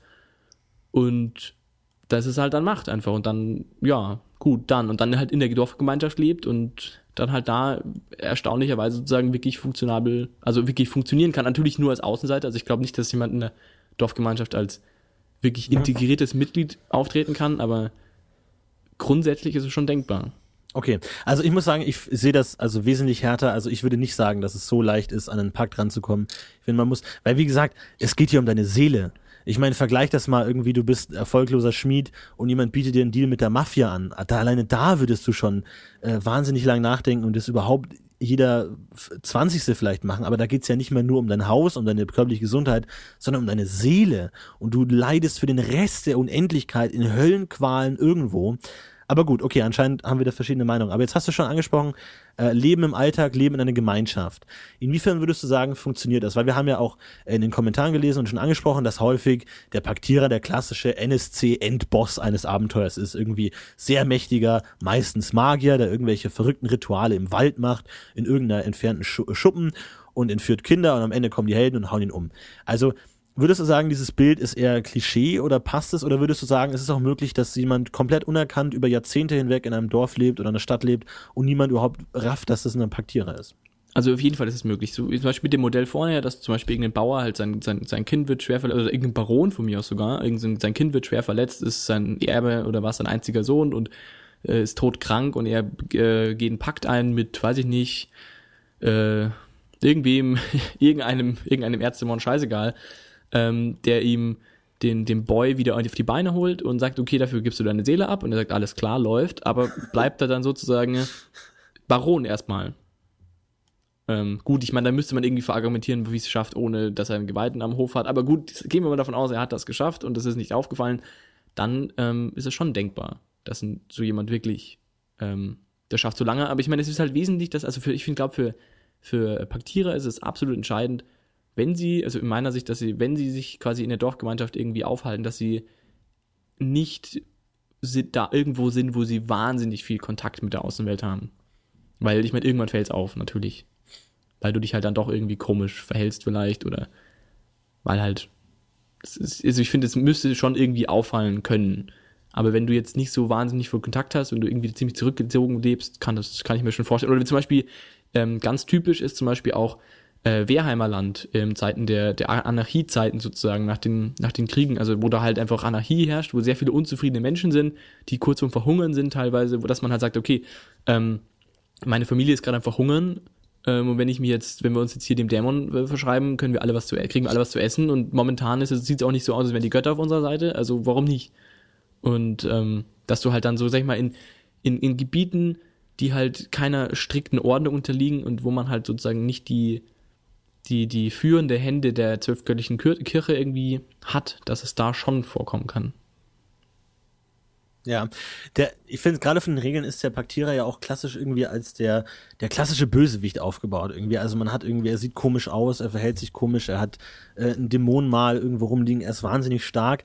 Also ist natürlich die Frage, vor allem stelle ich mir auch immer die Frage mit der, mit der Zeitlichkeit. Also was ist so die Haltbarkeitszeit eines Paktierers? Also bei meinem Paktierer war die sehr kurz. Ich habe einen Pakt angenommen, äh, wurde dann relativ schnell verhaftet, war dann in so einem Preiskloster, habe dann irgendwie zweiten Kreis der Verdammnis, habe mich da rausgekämpft und äh, konnte dann fliehen und somit war der Charakter unspielbar. Ähm, aber es ging ja schon relativ schnell voran und wenn es so weitergeht, ist er in äh, zwei Jahren spätestens äh, durch mit der Sache. Also man kann sich auch so äh, schicke Sachen kaufen wie Unsterblichkeit und sowas. Also ähm, wie, wie würdest du sehen? Ist es wirklich nur so, ein, so eine Sache, die auftaucht? Äh, man ist krass, man macht Unsinn, man wird vielleicht erwischt oder nicht, Kampf, blub und wieder weiter? Oder kann sich sowas ziehen? Weil ich meine, wenn man mal in dieser Spirale drin ist, äh, haben ja wahrscheinlich viele nicht die, die Kraft, äh, vor dieser Versuchung zu widerstehen und zu sagen, okay, meine Seele ist sowieso schon äh, ähm, weg, warum soll ich mir denn jetzt nicht noch äh, Unsterblichkeit holen? Ich meine, wer, wer wird das denn nicht machen? Gerade wenn man weiß, dass mit dem Tod die Seele weg ist. Das ist doch das Erste, was ich machen würde. Sobald man das rafft, dass man sowas nachfragen kann, macht das doch jeder. Ja, kann ich mir auch gut vorstellen.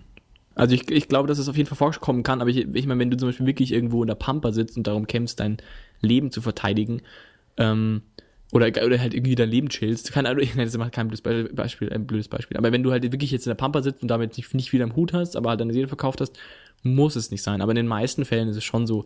Ich kann mir zum Beispiel auch gut vorstellen, dass halt zum Beispiel in der Familie, das hatte ich nämlich auch mal ein Abenteuer, das fand ich eigentlich ganz cool. Das war eben in der Wehheimer Anarchie-Gegend, da haben wir das gespielt, da war ich aber Spieler. Und ähm, hat der Michael damals geleitet.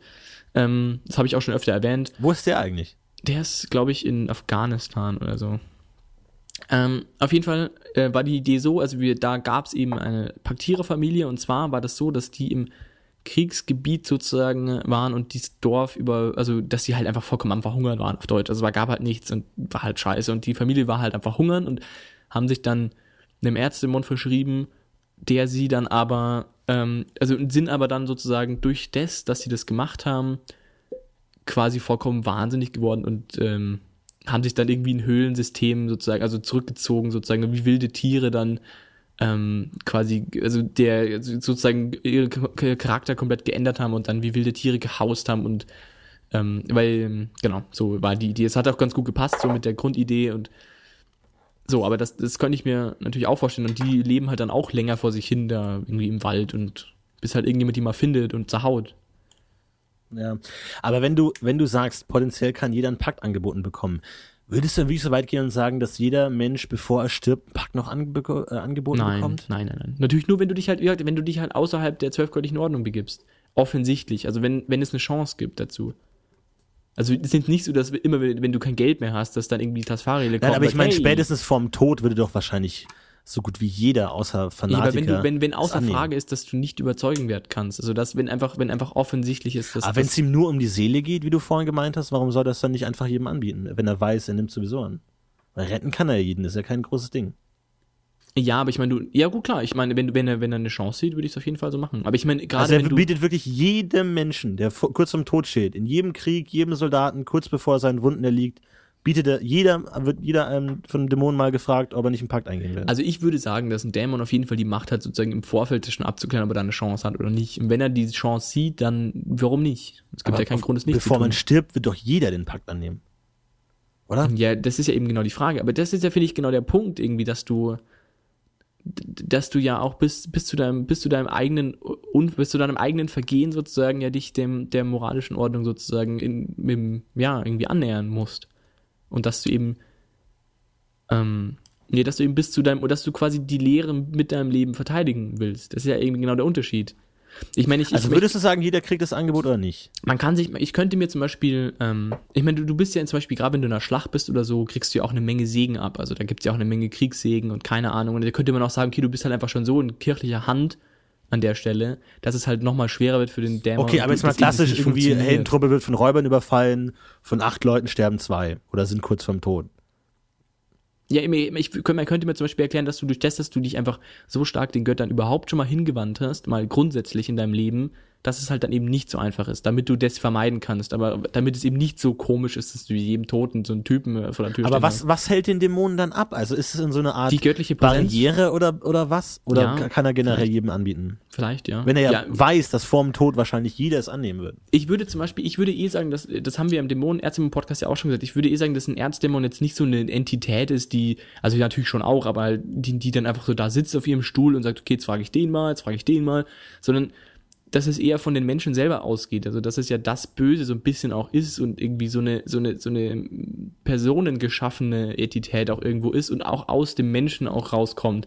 Exakt, und genau das meine ich ja. Demzufolge ja auch sozusagen nur ähm, bei Leuten auftaucht, die sich auch außerhalb, außerhalb der zwölfgöttlichen Lehre sozusagen überhaupt schon mal überhaupt aufhalten. Wenn du jetzt mal ein einigermaßen ehrenhafter Ritter bist oder Krieger bist, dann wirst du jetzt das gar nicht so präsent haben. Dann stirbst du einfach und damit ist die Sache durch. Aber wenn du jetzt eh schon, so ich mal, ähm, äh, unzufrieden bist und dich halt sozusagen außerhalb der zwölfkirchlichen Lehre aufhältst, auch mit dem, was du tust, dann würde ich schon sagen, dass du auf jeden Fall gefragt wirst. Es passiert jetzt, es gibt ja nicht so wahnsinnig viele Leute, die tagtäglich dir über den Weg laufen, die irgendwie jetzt da aus den zwölfkirchlichen Gemeinschaft ausgeschlossen sind, die, die, bei denen das funktionieren würde, sondern es sind ja eh schon wenige.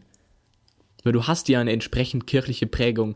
Die Kirche versucht ja seit Anbeginn der Stunde dir nichts anderes zu sagen, als mach das, das ist gut und wenn du es nicht tust, wird deine Seele im brösen Höllenfeuer brennen. Also lass den Scheiß. Das nehmen ja die meisten Leute auch ernst. Mhm. Florentin? Okay. Ja, ich, ich, also ich stimme dir da schon zu, aber ich würde es auf jeden Fall halt ähm, schon sagen, dass sobald du dich ernsthaft aus dem, also ernsthaft natürlich schon, aber sobald du dich halt da ein bisschen aus dem Fenster lehnst, ernsthaft, dann schon gleich. Wie weit würdest du da konkret gehen? Also ist alles sehr schwammig. Was würdest du sagen, legst. muss man mindestens getan haben, damit man in die in den Bereich kommt, in dem ein Erzdämon auf dich aufmerksam wird? du musst, ähm, du musst, du musst Interesse, Interesse an sowas haben. Du musst, du musst die Bereitschaft signalisieren, ähm, über die moralischen Grenzen hinaus, also über die Grenzen der zwölfgöttlichen Kirche hinausgehen zu, zu gehen. Das heißt, es reicht allein die Einstellung. Ja. Es reicht die Einstellung, mehr zu tun, also ja, was Schlechtes zu tun sozusagen. Natürlich nur eben über den Rahmen. Wenn du halt nur mal wütend bist, wird nicht sofort der Dämon auftauchen. Aber das ist ja dann schon, das haben wir im der Ärzte im Podcast ja auch schon gesagt, das ist ja dann schon was Dämonisches, was präsent ist. Die, bis du dann sozusagen zum Pack kommst oder wirklich zur Kontaktaufnahme, muss schon ein bisschen mehr passieren, als dass du mal müde, wütend bist. Aber grundsätzlich Was denn? reicht es schon. Du musst immer wütend sein, du musst sehr wahnsinnig jähzornig sein, du musst, ähm, du musst dann in deiner Wut musst du ähm, vielleicht auch unverhältnismäßig umgehen, musst Leute verprügeln und halt wirklich ähm, aus der Norm fallen. Ge- also offensichtlich aus der Norm fallen. Und wenn du zum Beispiel, wenn dein Sohn im Sterben li- liegt und dein Wunsch, ihn zu retten, so extrem stark ist, dass du bereit wärst, dir deine Körperteile abzusägen, äh, um ihn zu retten, dann ist es auch so, also ja, dann bist du halt anfällig für sowas. Okay. Ja, also ich muss sagen, ich sehe das ein bisschen anders. Vor allem würde ich sagen, dass das dann nicht wahnsinnig viel Sinn ergibt, weil dann viel zu viele Pakte angeboten werden würden. Also ich finde, man muss das Leute schon denn- mindestens wie- in der Richtung. Ja, aber Entschuldigung, wenn sein Sohn im Sterben liegt, welcher Vater würde nicht ein Bein opfern, opfern um seinen Sohn vor dem Tod Okay. zu retten? Jeder. Okay. Jeder Einzelne. Immer. Oder also Dann muss immer. gut, in dem Fall ist es vielleicht Also ich, ich finde, es ist ja, essentiell, dass der Erzdämon sehen muss, dass ihm dieser Typen etwas nutzt. Dass der Typ ist bereit ist, alles aufzugeben, dass der Typ bereit ist, aktiv für seine Machtvergrößerung zu sorgen, zu kämpfen und er aktiv Interesse daran hat, ähm, mit ihm zusammenzuarbeiten. Und es eben nicht reicht, einfach nur zu sagen, ja, hier Deal, weil das ist doch für den, für den Erzdämon kein guter Deal. Also ich meine, natürlich, wenn du sagst, also ich finde es halt schwierig, wenn du sagst, der Großteil des Interesses des Dämonen ist schon mit dem ersten Pakt befriedigt. Ich habe die Seele, gut, passt, bumm, ich mach's gut, tschüss. Sondern, ich meine, das mag natürlich so sein, aber ich finde es viel interessanter und viel passender, wenn es dann erst wirklich losgeht und dann erst der Kampf um die Seele überhaupt erst beginnt und da der Paktierer überhaupt erst merkt, ach du Scheiße, was ist hier los? Und ab dann kriegt er, muss er sich entscheiden, okay, will ich jetzt neue Macht, gebe ich mehr von meiner Autorität ab und äh, wie geht's dann erst los? Weil wenn der Pakt geschlossen ist, dann ist es ja eigentlich schon vorbei. Dann kann der Elstermann sich auch komplett zurückziehen, wenn da schon 90 Prozent seiner, seines Ziels erreicht ist. ja. Also ich meine, wenn es wirklich so ist, ich kenne mich mit der DSA-Geschichte nicht so gut aus, wenn es wirklich so ist, dass schon nach dem ersten Kreis der Verdammnis die Seele endgültig weg ist mit dem Tod, das ja, das ja. Dann warum arbeiten denn die Dämonen nicht nur daran, einfach so viele Pakte wie möglich zu verteilen und geben sich überhaupt die Mühe, Leuten noch irgendwie Geschenke zu geben und blub. Die, weil sie, weil sie halt dann damit ihre eigenen Ziele durchbekommen. Da wenn zum Beispiel, wenn sie halt damit die ganzen Geweihten umlegen können, die sie angreifen, dann ist doch cool. Dann stehen am Ende halt noch Paktierer rum und keine Geweihten. Ist doch gut. Ja, ist halt die Frage, man kann es natürlich schlecht einsehen, wie viel Mühe es einem Erzdämon bereitet, jemandem ein Paktgeschenk zu machen und inwiefern er die, die Leute selektiert.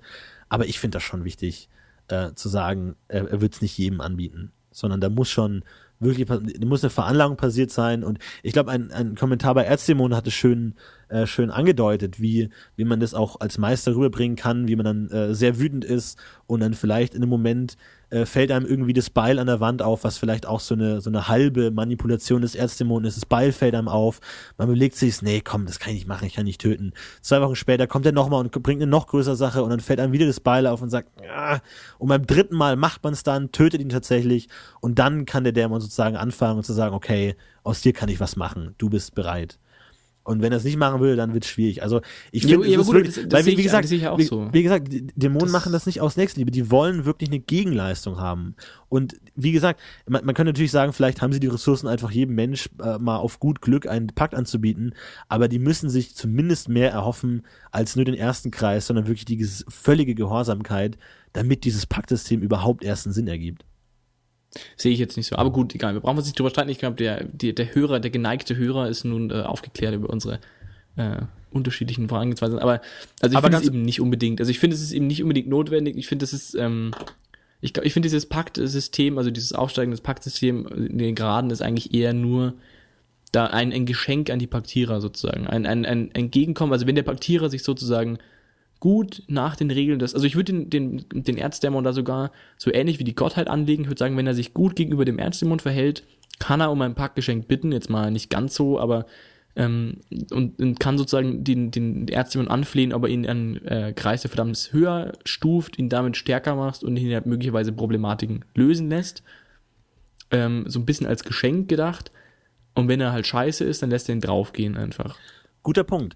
Also inwiefern sieht es der Paktierer und der Erzdämon dieses Aufsteigen in Rängen als Strafe oder tatsächlich als Belohnung an?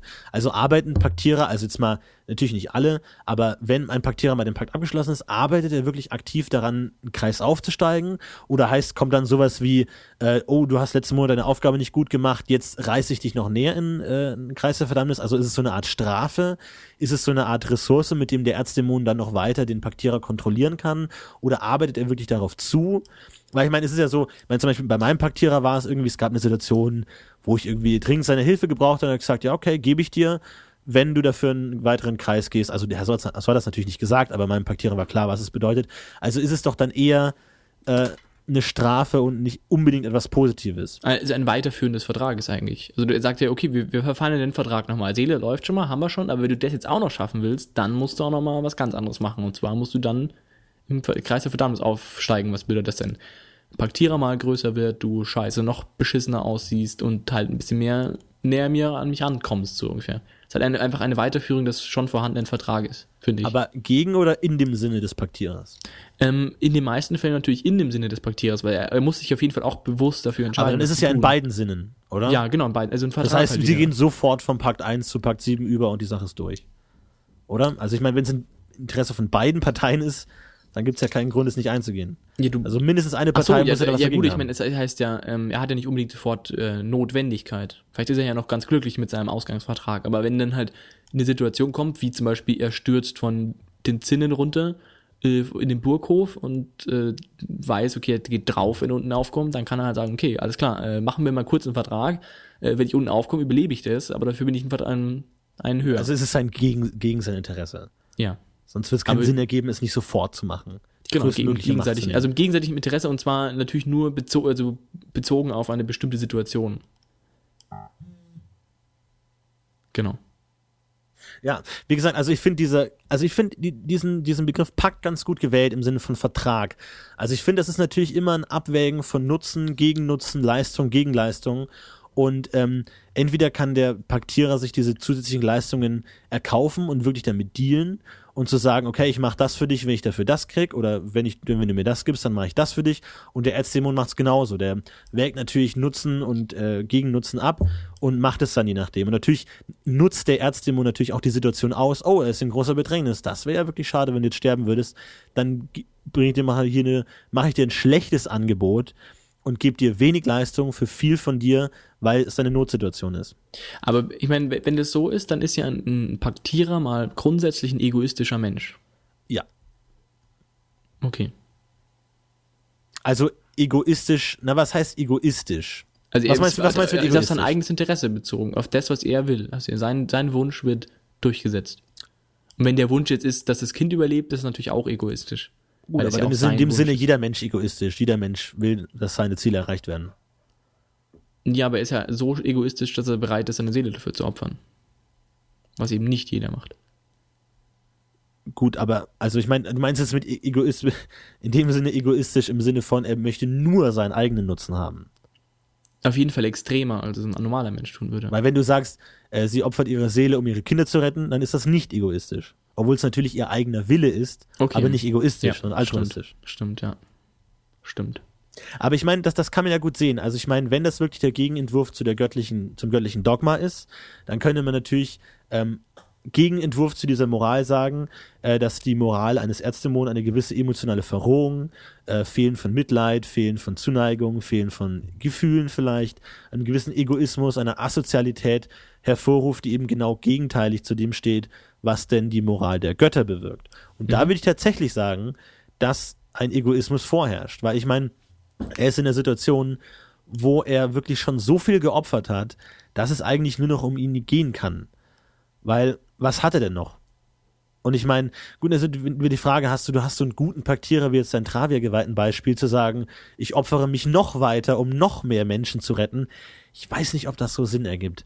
Weil ich Ja, weiß ich- nicht, ob, ob, ja. ob das so funktionieren würde, weil es eben genau, dann würde er eigentlich gegen die Interessen des Dämonen arbeiten. Ja, aber wenn er dann den würde der Einfluss der Pakte- Götter durch die Macht der Dämonen für den Einfluss der Götter einsetzen Ja, würde. aber dann macht das halt nicht. Dann wird er, ich meine, der Dämon kann ja selber entscheiden, ob er dann noch weitergeht. Wenn, er, wenn die, die Geweihte sagt, ja, komm, lass uns noch mehr Leute retten, sagt der Dämon, ja, fick dich. Nein. Einfach nur nein. Warum soll ich es tun? Es gibt keinen Grund, es zu tun. Nur, nur weil du deine Seele dann ein bisschen näher an mich bindest, ja, mir scheißegal. Also gibt es Egoismus. Oder? Ja. Genau. Ja, würde, bei den, ja, an sich schon. Ja. Bei weiterführenden zumindest, wenn du halt, oder was meinst du? Ja, wenn du halt, Nee, genau, dann also wenn es gegen die ähm, moralische Ordnung der Götter geht, muss zwangsläufig ein Egoismus ja, vorherrschen. das ja. Weil du kannst Ich- mit einem Pakt nicht anderen Leuten helfen. Ich würde halt auch dem, dem ähm, also ich, was halt mein Ansatz irgendwie auch an die, warum ich mir das zum Beispiel jetzt auch, warum ich meine Meinung eben habe, ähm, ist auch mein Ansatz ist eben die dämonischen Kräfte so als Kont, also als Gegenmodell sozusagen gegen das göttliche Modell irgendwie zu haben und ähm, diesen, diesen Kampf zwischen Göttlichkeit, also den Göttern und den Dämonen halt als präsenten, aktuellen und beständig fortgeführten Kampf irgendwie so auffassen würde und dass die Hauptaufgabe der Geweihten wirklich in, immer darin besteht, die Menschen an die moralischen Werte zu erinnern und immer wieder auf den richtigen Weg zu führen, weil die Gefahr der Dämonen wirklich immer akut gegeben ist. Und deswegen finde ich es halt wichtig, dass diese Pakte sozusagen ähm, auch relativ schnell oder relativ ähm, äh, relativ jedem angeboten werden können, der halt bereit dafür ist, sowas mal zu machen. Weil wenn es halt nur die Leute sind, die dann auch, keine Ahnung, richtig krass sind und halt sagen, okay, ich bin auch bereit jetzt, ähm, von dem Punkt ab bin ich auch bereit, wirklich, äh, keine Ahnung, wie viele Menschen umzulegen, dann sind es halt nur mal sehr wenige. Und ich finde eben, dass dieses Gegenmodell, mh, ja, ich, ich finde diesen, diesen Bruch halt irgendwie so schwierig. Weil ich finde genau das eben die Schwierigkeit, dass es eben, dieser Pakt ist halt so, dieses davor bist du noch netter Typ und danach bist du brutal kranker Psychopath. So, davor bist du nur so ein bisschen wütender Bauer am Ende und danach bist du der kranke Xafei-Paktierer, der mit der Axt Leute umlegt. Ähm, und ich finde, das ist für mich einfach ein zu großer Schritt und ich will, würde halt, ich würde mir wünschen, also in meiner Welt ist es eben auch so, dass es eben da auch diese fließenden Übergang gibt und dass es eben auch ähm, die Möglichkeit gibt, sich einem Dämon zu verschreiben, auch aus ganz harmlosen Gründen vielleicht, aber dass man sich halt einfach aus diesem zwölfgöttlichen Modell nicht, also man will sich nicht an dieses Modell binden, man möchte sich nicht an die, an die Grundordnungen der, der Welt sozusagen richten, sondern man möchte gerne selber Einfluss auf die Welt haben oder man ist ja eben ähm, bereit, sich selbst zu opfern sozusagen, damit man die Welt so ein bisschen nach seinen Wünschen formen kann. Und nicht akzeptieren zu wollen, sozusagen, wie die Welt ist, sondern sich quasi dem zu sperren. Und dann ist man schon bei Dämonen angekommen. Und Ja. das ist quasi die, die Hauptlehre der zwölfgöttlichen Kirche ist, akzeptiere, was du hast, so mal jetzt mal im weitesten Sinne. Und jeder, der das nicht tut, ist schon in irgendeiner das Weise war- anfällig. Also, also ich würde auch sagen, dass es natürlich kein, kein krasser Bruch ist und der Pakt nicht eine komplette Veränderung darstellt. Ich würde auch natürlich auch sagen, es ist ein schleichender Prozess. Nur ich würde den Paktschluss sehr viel weiter hinten an diesem äh, laufenden Prozess ähm, ansetzen als du vielleicht. Also natürlich Ja, ist genau. davor schon viel passiert, aber der Pakt ist dann wirklich die alles entscheidende Entscheidung. Willst du wirklich dein gesamtes Leben ähm, in die Hände eines Dämonen geben oder nicht. Man könnte Und- natürlich äh, argumentieren, dass man das Ganze dann immer Minderpakte macht, dass man sagt, okay, alle diese Leute, Klar, denen ich also wie diese habe- Vorstufen dann tatsächlich aussehen, ähm, kann man dann natürlich machen. Ich finde es halt wichtig, dass die Seele, also ich finde halt das Wesentliche, dass du auch mit nicht so großem Aufwand schon deine Seele verlieren kannst. Das finde ich halt wichtig, einfach, dass das möglich ist. Ich meine, das kann man natürlich sagen, dass das mit dem Minderpakt immer da, dabei ist. Es ist ja auch dann so, glaube ich, ähm, dass deine Seele dann weg ist. Aber ähm, das finde ich halt wichtig, dass es halt wirklich eine ernstzunehmende Gefahr ist. Ja, aber ich finde es schwierig, weil das den Begriff der Seele so entwertet, wenn es so wenig wert ist, wenn man so leicht verlieren kann. Ich finde, das Tolle an der Paktidee ist ja, dass du sie gerade freiwillig eingehen kannst, eben weil die Seele so äh, stabil ist und so mächtig ist, dass du wirklich selber sie bewusst abstoßen musst, damit es überhaupt möglich ist, sie ähm, in ein anderes Gefilde zu bringen als den der Götter. Okay, also du Dadurch wird die ja. Seele ja sehr mächtig, ähm, wenn du selber dafür sorgen musst, dass sie weg ist und es dein eigenes Interesse sein muss. Denn das finde ich ja toll. Das finde ich eine schöne Idee eigentlich. Das ist vom DSA gut gemacht. Dass man die nicht einfach so entreißen kann, sondern dass man wirklich auch sie selber abstoßen wollen muss. Ja, aber ähm, wenn du zum Beispiel jetzt so diesen Fall hast von ein Mensch will seine Seele opfern, um sein Kind zu retten, würdest du dann, würdest, würde ja dann auch nicht gescheit funktionieren bei dir. Weil du sagst, okay, dann muss der Typ danach einfach ein kranker Psychopath sein, dass er dann ich nicht ist Genau. und dann geht's einfach Genau, nicht. das ist dem Erzimon auch relativ egal. Was, was, warum, also das wird der Erzimon einfach ignorieren, okay. weil er von der Person einfach nichts hat. Nicht langfristig. Ja. Ja. Na ja, gut, ich denke mal, das kann sich ja jeder dann so ein bisschen selber zusammenfieseln, wie er es macht. Aber es stimmt schon. Also ich kann schon verstehen, was du meinst. Aber ich, ich finde ich finde es irgendwie dann zu. Ich weiß nicht, ich, ich habe irgendwie nicht das Gefühl, dass die Dämonen sich das so aussuchen können. Aber äh, gut. Naja, wie gesagt, also ich meine, wir haben bei den Erzdämonen schon so ein bisschen besprochen, ähm, dass ja die Götter so eine gewisse Barriere zwischen den Menschen und den Erzdämonen darstellen. Allein schon äh, wegen dem Kosmos. Ja. Und dass es einfach ein gewisses moralisches, göttliches Vakuum braucht, damit Erzdämonen überhaupt zugreifen können. Und dass du dich damit eben schon dieses, dieses Vakuum öffnen musst und dich schon davon entfernen musst, damit ein Erzdämon überhaupt zugreifen kann. Also ich finde die Idee nicht schlecht, zu sagen, dass bei einer Schlacht mit Segen oder auch der Präsenz von Geweihten der Einfluss von Erzdämonen einfach gemindert wird und die gar nicht an dich rankommen und du sozusagen nur, wenn du jetzt dich mal nicht dummerweise in den schwarzen Landen bewegst, sondern dass du, wenn du in dich gesitteten Gebieten bewegst, dass du auch in gewisser Weise selber dieses Vakuum erschaffen musst und von Okay. dich heraus Ja. Ähm, das erschaffen muss, damit die überhaupt auf dich zugreifen können. Sonst geht es nicht. Weil ich glaube, das ist für die Erzdämonen die, die größte Anstrengung. Pakt und so, das ist kein Ding. Aber die müssen ja erstmal an den Typen ran. Und wenn da die, die Götter wirklich so im Weg stehen und die nicht durchlassen, suchen die sich natürlich auch die Leute, bei denen es wirklich wenig Aufwand aufmacht, ausmacht, um an die ranzukommen. Und wenn die sich da erst durch Götterbollwerke ballern müssen, dann machen die das natürlich nicht. Ja, das stimmt, das macht. Da, also das stimmt, das, da gebe ich dir auch recht. Ich finde es auch komisch, wenn jemand einfach auf der Straße so, hey, ich habe gerade Bock auf Geld und dann kommt auf einmal äh, irgendwie Tasfaril um die Ecke. Tasfaril, oh Gott. Ja, richtig. Also es muss sich für die Erzdämonen lohnen, richtig. diesen stimmt Aufwand schon, ja. aufzunehmen. Das stimmt. Na gut. Ähm, okay. Ich glaube, ich habe jetzt echt, also wir wir sind schon ewig am rumdiskutieren. Hast du, hast du noch, also ich glaube, wir haben echt so gut wie alles abgegrast eigentlich, oder? Äh, ja, ich wollte noch ein bisschen auf die, die, also ganz abgeklärt haben wir noch das Thema mit der, mit der sozialen Anpassungsfähigkeit noch nicht. Aber du würdest sagen, das funktioniert auf jeden Fall. Es funktioniert bedingt. Also ich glaube nicht, dass du in der Großstadt, wenn du im großen gesellschaftlichen Leben bist, das machen kannst. Aber du ich finde es natürlich auch schade. Ich finde den Paktierer total cool, die Idee total toll. Aber es ist halt immer schade, wenn das Dr. Evil im, im Wald oder im alten Herrenhaus ist und gerade sowas wie, Moment, lass mich auf meinen schlauen Zettel gucken. Wie heißt der, wie heißt der Fex-Dämon? Scheiße. Tasfaril. Äh, was für ja, doch, Tasfaril. Tasfarelel, genau. Tasfarel. Zum Beispiel solche, Pa- ich weiß überhaupt nicht, wie die funktionieren sollen. Weil ich meine, der kann dann wahnsinnig gut feilschen, hat aber irgendwie, wenn es dumm kommt, eine gespaltene Zunge oder irgendwie, keine Ahnung, äh, Fäulnis um seinen Mund herum, weil er den ganzen Tag lügt oder sowas und irgend so ein tolles Packgeschenk oder irgendwas in der Art und ist super krass und kann total geilen Scheiß, der muss sich ja integrieren können, um zu funktionieren. Der kann ja nicht in seiner Höhle sitzen und sagen, ho, ho, ho, ich kann total gut Geld zählen und Inventar anlegen. Ich hab aber nur keins. Also das muss ja schon irgendwie, ich meine, da, da unterscheiden sich die Erzdämonen natürlich sehr. Wir haben, sind darauf noch kaum eingegangen, dass ähm, man das natürlich auch anpassen kann, wie sozial anpassungsfähig die sind. ja. Ähm, also keine Ahnung, von dem Belchirash-Paktierer wird man das wahrscheinlich überhaupt nicht erwarten.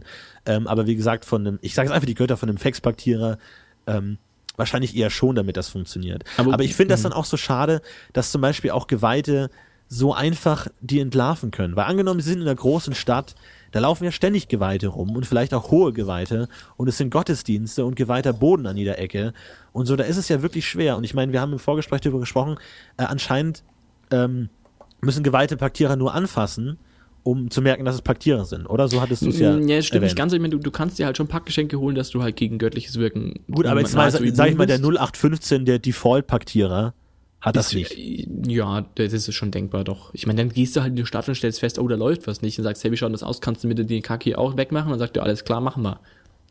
Ja, dann. Dann Deal. Sag ich jetzt mal. Also, ist jetzt auch nicht so das Problem. Ähm, und zum Beispiel, gerade wenn du Tasfarel-Paktierer bist, kannst du dich auch gerne mal tarnen, zum Beispiel, dass du halt dann entsprechende Packgeschenke hast, dass du gar nicht auffällst, unauffällig wirkst oder sowas. Ich meine, zum Beispiel, ein Paktierer kann sich ja in Gesellschaft bewegen, solange er nicht in Gesellschaft leben muss. Ich meine, ein Tasfarel-Paktierer muss ja nicht irgendwie in einem Gemeinschafts-WG-Zimmer wohnen, sondern der, Der kann wäre ja dann der eher der Stadt, CEO von einer großen äh, Handelskette und würde total skrupellose Deals machen und jeden über den Tisch ziehen und total viel Geld verdienen. oder er reist von So Stadt ja zu funktionieren. oder reist von Stadt zu Stadt und, und äh, macht halt die Deals mal so nebenbei und reist dann weiter, weil er halt nicht unendlich lang da bleiben kann, weil das halt dann irgendwann auffällt. Kann ja, Ja. sein. Das ist natürlich auch der Punkt, also da finde ich den Vorteil natürlich von niederen Paktierern in den niederen Kreis, dass sie natürlich noch genug Autonomie und genug auch äußerliche Unversehrtheit vorweisen, um funktionieren zu können. Genau. in, in so auch. einem Alltag. Und also da finde ich es total spannend. Da könnte man auch viel häufiger den Paktierer einsetzen, außer dem, dem bösen Mann im Wald, zu sagen, irgendwie an gewissen Schlüsselpositionen in der Stadt befinden sich vielleicht Paktierer oder irgendwie stimmt da irgendwas nicht und könnte es so einsetzen. Wobei das natürlich auch oftmals so namenlos ein bisschen in die Ecke darüber geht, dass man halt sagt, so diese, die, die, also ich, ich glaube, dass das eben nicht ganz so infiltrierend ist. Also ich glaube, dass die Götter nicht so ein infiltrierendes Anliegen haben, wie es zum Beispiel jetzt der Namenlose hätte, der ja seine Leute dann schon irgendwie an Stellen manövrieren will, damit er halt wirklich Einfluss nehmen kann, sagt halt ein Dämon, ja, fuck it, komm, wir, wir hauen auf den Putz, wir machen Chaos, wir, Ja, es, ich meine, es kommt drauf an. Ich meine, oder wenn du zum Beispiel als äh, Amazeroth Paktierer irgendwie Lust auf äh, Artefakte hast, dann kannst du ja schlecht im Wald rumlaufen und da auf Bäumen nach Artefakten suchen. Da musst du ja irgendwie zu den Universitäten hin oder zu den Bibliotheken oder irgendwo mit den Leuten dich einlassen, wo du auch an Artefakte rankommen kannst, wo du dich bauen kannst. Oder da brauchst du ja auch Zeug, da brauchst du auch Ressourcen, ja, aber das kann der Dämon dir ja alles Kontakte geben. und alles. Da kann der Dämon ja einfach sagen, plopp und du hast ein Zeug. Ja.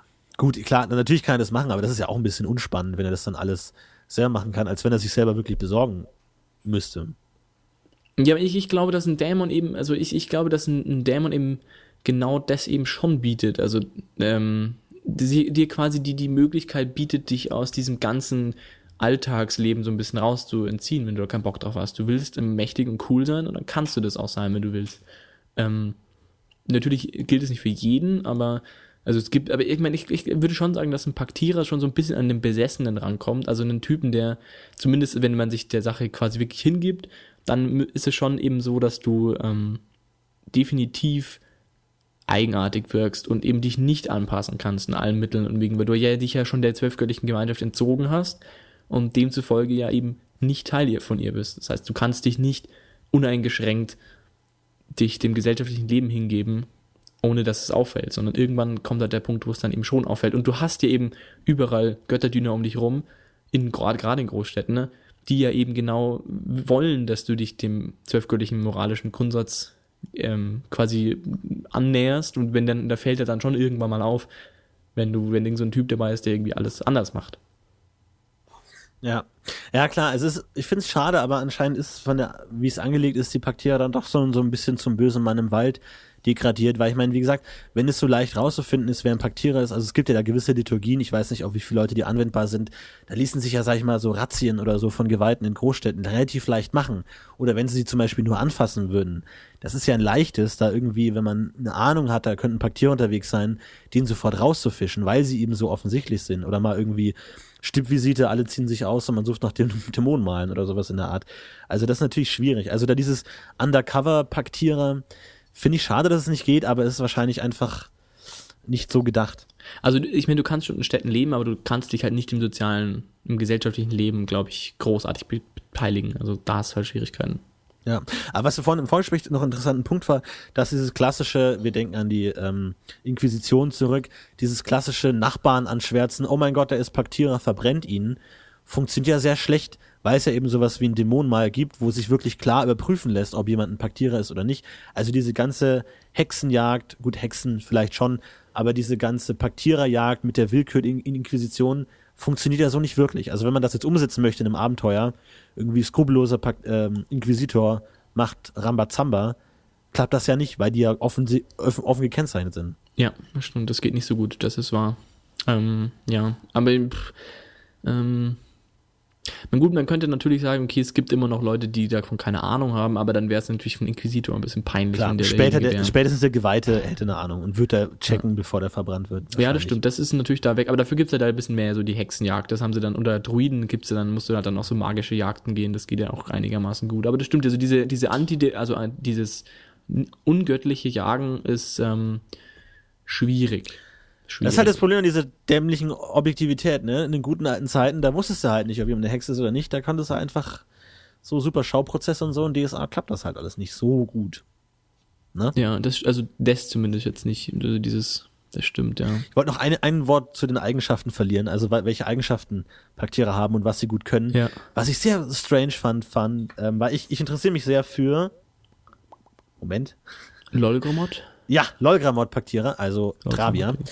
Und da finde ich es total strange, dass die ähm, eine Eigenschaften Schnelligkeit bekommen. Also Travia ist ja Gemütlichkeit, Ruhe, Entspannung, Gelassenheit.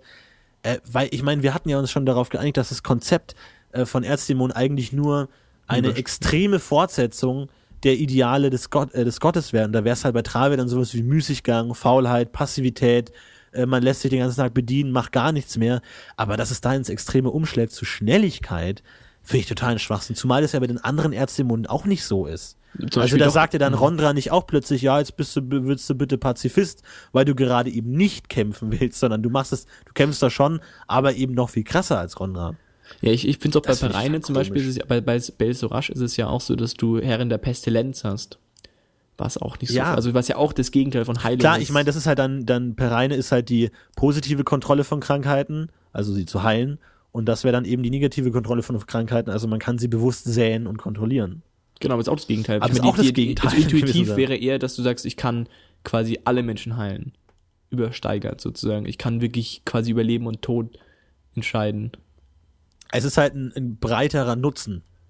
Ich meine, Erzdämon ist ja eigentlich der klassische Nutzenfaktor. Da geht's ja um Nutzen einfach. Ich glaube, wenn du eine Schlacht gewinnen willst, ist ein äh, Belhala-Paktierer viel eher dein Mann als ein Rondra-Geweihter, weil der macht halt einfach mal Rambazamba und haut Leute um und er schert sich einen Scheiß für Ehre und irgendwelche Moralkodizes, der kriegt eine Schlacht gewonnen. Besser wahrscheinlich als der Rondra-Geweihte. Aber dafür hast du halt nicht solche super Sachen wie Moral und Ehrenkodex und deine Seele leidet nicht der ihren, der Rest ihrer Existenz. Äh, das heißt, eigentlich, äh, Erzdämonen sind ja eigentlich auf Nutzen bedacht, ohne unabhängig davon. Also die kontrollieren halt Krankheit. Unabhängig davon, ist es gut oder schlecht, ähm, die machen das halt einfach so, wie man das Beste aus dem ganzen Feld rausziehen kann. Ja, aber ich meine, das finde ich macht halt schwieriger, ähm, Leugromopaktierer zu werden.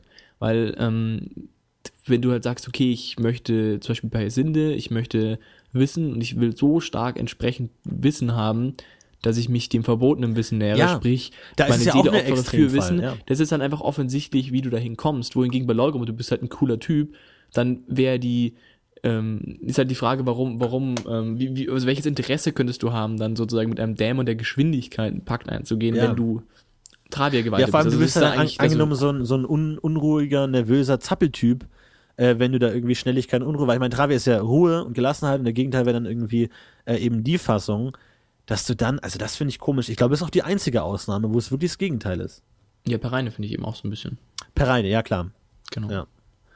Ähm, sonst ist es an sich schon, ja, wobei Boron und Nekromanten finde ich es auch schwierig, wo du sagst, okay, es geht halt um, wir sind die Bock Gott des Todes und Ja. äh, wir sind die Dämonen der, der Untoten. Äh, Es gibt, kann ich mir, also, da ist, ich meine, bei den meisten Dämonen ist es halt irgendwie naheliegend, wie man vom Gott zum Dämon kommt. Bei denen konkret wüsste ich es nicht. Also ich könnte mir keinen Geweihten dieser Gottheit vorstellen, der sich dem Dämon zuwendet. Weil es halt Ja. wirklich komplett wieder der, der Natur ist. Im Gegensatz zu eben bei anderen Sachen, eben bei zum Beispiel Firon, wenn du eh schon Jäger bist, dass du dich quasi dem Jagen noch so extrem hingibst, dass du quasi einfach einen Schritt weiter gehst, das ist irgendwie naheliegender. Das stimmt, ja. Aber es ist halt einfach irgendwie, klar, du verhungerst in der Wildnis irgendwie und äh, kannst dann eben nicht mehr die, die Gebote für uns beachten, sondern musst einfach essen und jagst dann halt falsch ähm, aus der Not heraus. Aber das ist bei, bei Boron schwierig. ich würde Zephyron sogar eher andersrum machen. Ich würde sagen, du hast so viel Spaß am Jagen, dass du überjagst. Das ist, glaube ich, dann eher Ja. Firon. Aber Ja. gut. Aber Ähm. Ja, stimmt. Aber das ist auf jeden Fall irgendwie naheliegender. Spaß an der Jagd, ja, das ist ja, geht ja Genau. gar nicht, eigentlich. Genau. Oder spielen Ähm, mit. mit Aber ich glaube, das ist halt einfach, das muss man einfach hinnehmen, weil sonst, glaube ich, macht das spielerisch keinen Sinn. Klar, bei Boron kann man natürlich über Träume, Kontrolle von Albträumen, bla. Wobei es gehen, auch, also ich meine, aber, aber was möchte, was, aber ich meine, ein Boron ist so ein wahnsinnig zufriedener Gott. Warum sollte der, also da gibt's halt. Ja, der hat den einfachsten Job irgendwie. Sterben tun die Leute von alleine. Ja, und da, da gibt's halt nichts, was ich meine, das Borengeweihte kann man vielleicht sagen, okay, ich möchte verhindern, dass jemand stirbt, so ein bisschen wie Pareine, dass man sagt, okay, ich möchte Macht haben über, über das, was Boron so macht, aber da bringt der Nekromant halt auch nichts so richtig, weil der ist ja, Ja. dann nicht lebendig, sondern der steht halt nur wieder. Aber gut, so könnte man es vielleicht verargumentieren. Wenn sie einfach müde geworden sind, die Leichen zum Grab zu tragen. Ja, Einfach hier, komm, lauf doch selber.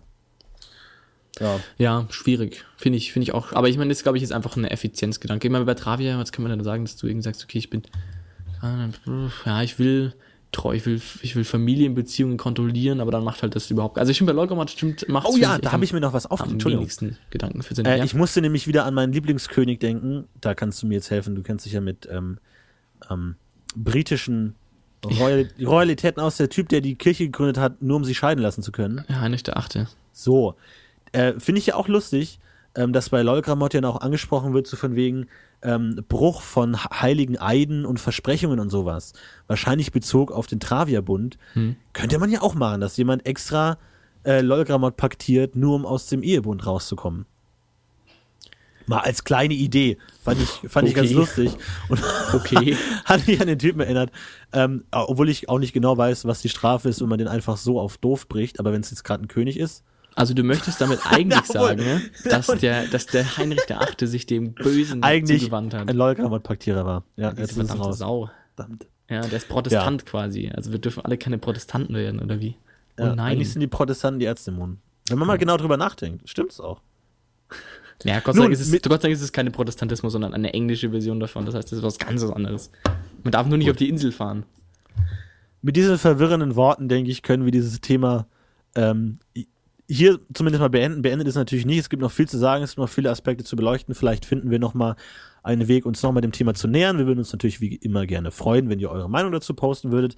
Vielleicht auch noch neue Diskussionsanreize geben würdet. Konkret eure Erfahrungen. Was habt ihr schon als Paktierer gemacht? Gegen welche Paktiere habt ihr gekämpft? Was hat euch da gut gefallen? Was schlecht? Was würdet ihr euch wünschen? Und ähm, dann können wir das Thema vielleicht nochmal in einem weiteren Teil der Erzdämon-Reihe, den wir wahrscheinlich sowieso mit den Dämonen, also den Handlangern der Erzdämonen, vielleicht mal irgendwann fortführen werden. Vielleicht werden wir auch nochmal auf die Paktiere zurückkommen. Es ist ja ein weites Feld. Wir haben uns gedacht, wir werden jetzt einfach mal so, wie wir magisches und klerikales sozusagen oder göttliches ähm, machen werden, als, als Sammelbecken für Ideen, werden wir jetzt auch mal noch dämonisches hinzufügen. Da können wir dann einfach mal, wenn ihr wirklich nicht so recht wisst, wenn ihr eine Idee habt, was euch total interessieren würde in dem Themengebiet und nicht so recht wisst, wo man das einpacken könnte, kann man das dann mal äh, reinposten, damit wir so ein Sammelbecken haben für, Ja. für alles, was Wir so finden dazugehört. sowieso, poste das egal wo. Ja. Wir finden das schon. Und ähm, ansonsten werden wir jetzt wahrscheinlich auch eine kommende Folge als äh, Fragenfolge veröffentlichen, oder? Ja, ja. Genau, das heißt, falls ihr mal äh, konkrete, kurze beantwortende Fragen habt, die euch auf dem Herzen liegen, vielleicht konkrete Spielsituationen, wo ihr Hilfe braucht, konkrete Fragen an uns, äh, was euch interessieren würde, dann würden wir alle mal sammeln und in einer Folge dann konkret zusammen beantworten, damit wir da nicht irgendwie immer einzelne Folgen drum stricken muss. Also konkrete Fragen zu einem Einsatz von einem konkreten Talent oder eine konkrete Würfelfrage, irgendwas, was sich kurz und knackig beantworten lässt, womit man vielleicht in der Gesamtheit dann eine Folge füllen könnte, wäre auf jeden Fall gut. Wenn wir da genug zusammenkommen, dann werden wir so eine Folge auch machen. Vollkommen richtig. Gut, das Richtig. war's mal wieder. Es geht in zwei Wochen weiter, wahrscheinlich mit dem Thema Recherche. Da könnt ihr Richtig. auch eure Meinungen und Ideen dazu posten. Findet ihr alles auf der Seite dsa-intern.de unter kommende Folgen. Und dann hören wir uns in zwei Wochen wieder. Bis dahin, viel Spaß beim Spielen. Richtig. Macht's gut allesamt. Macht's gut.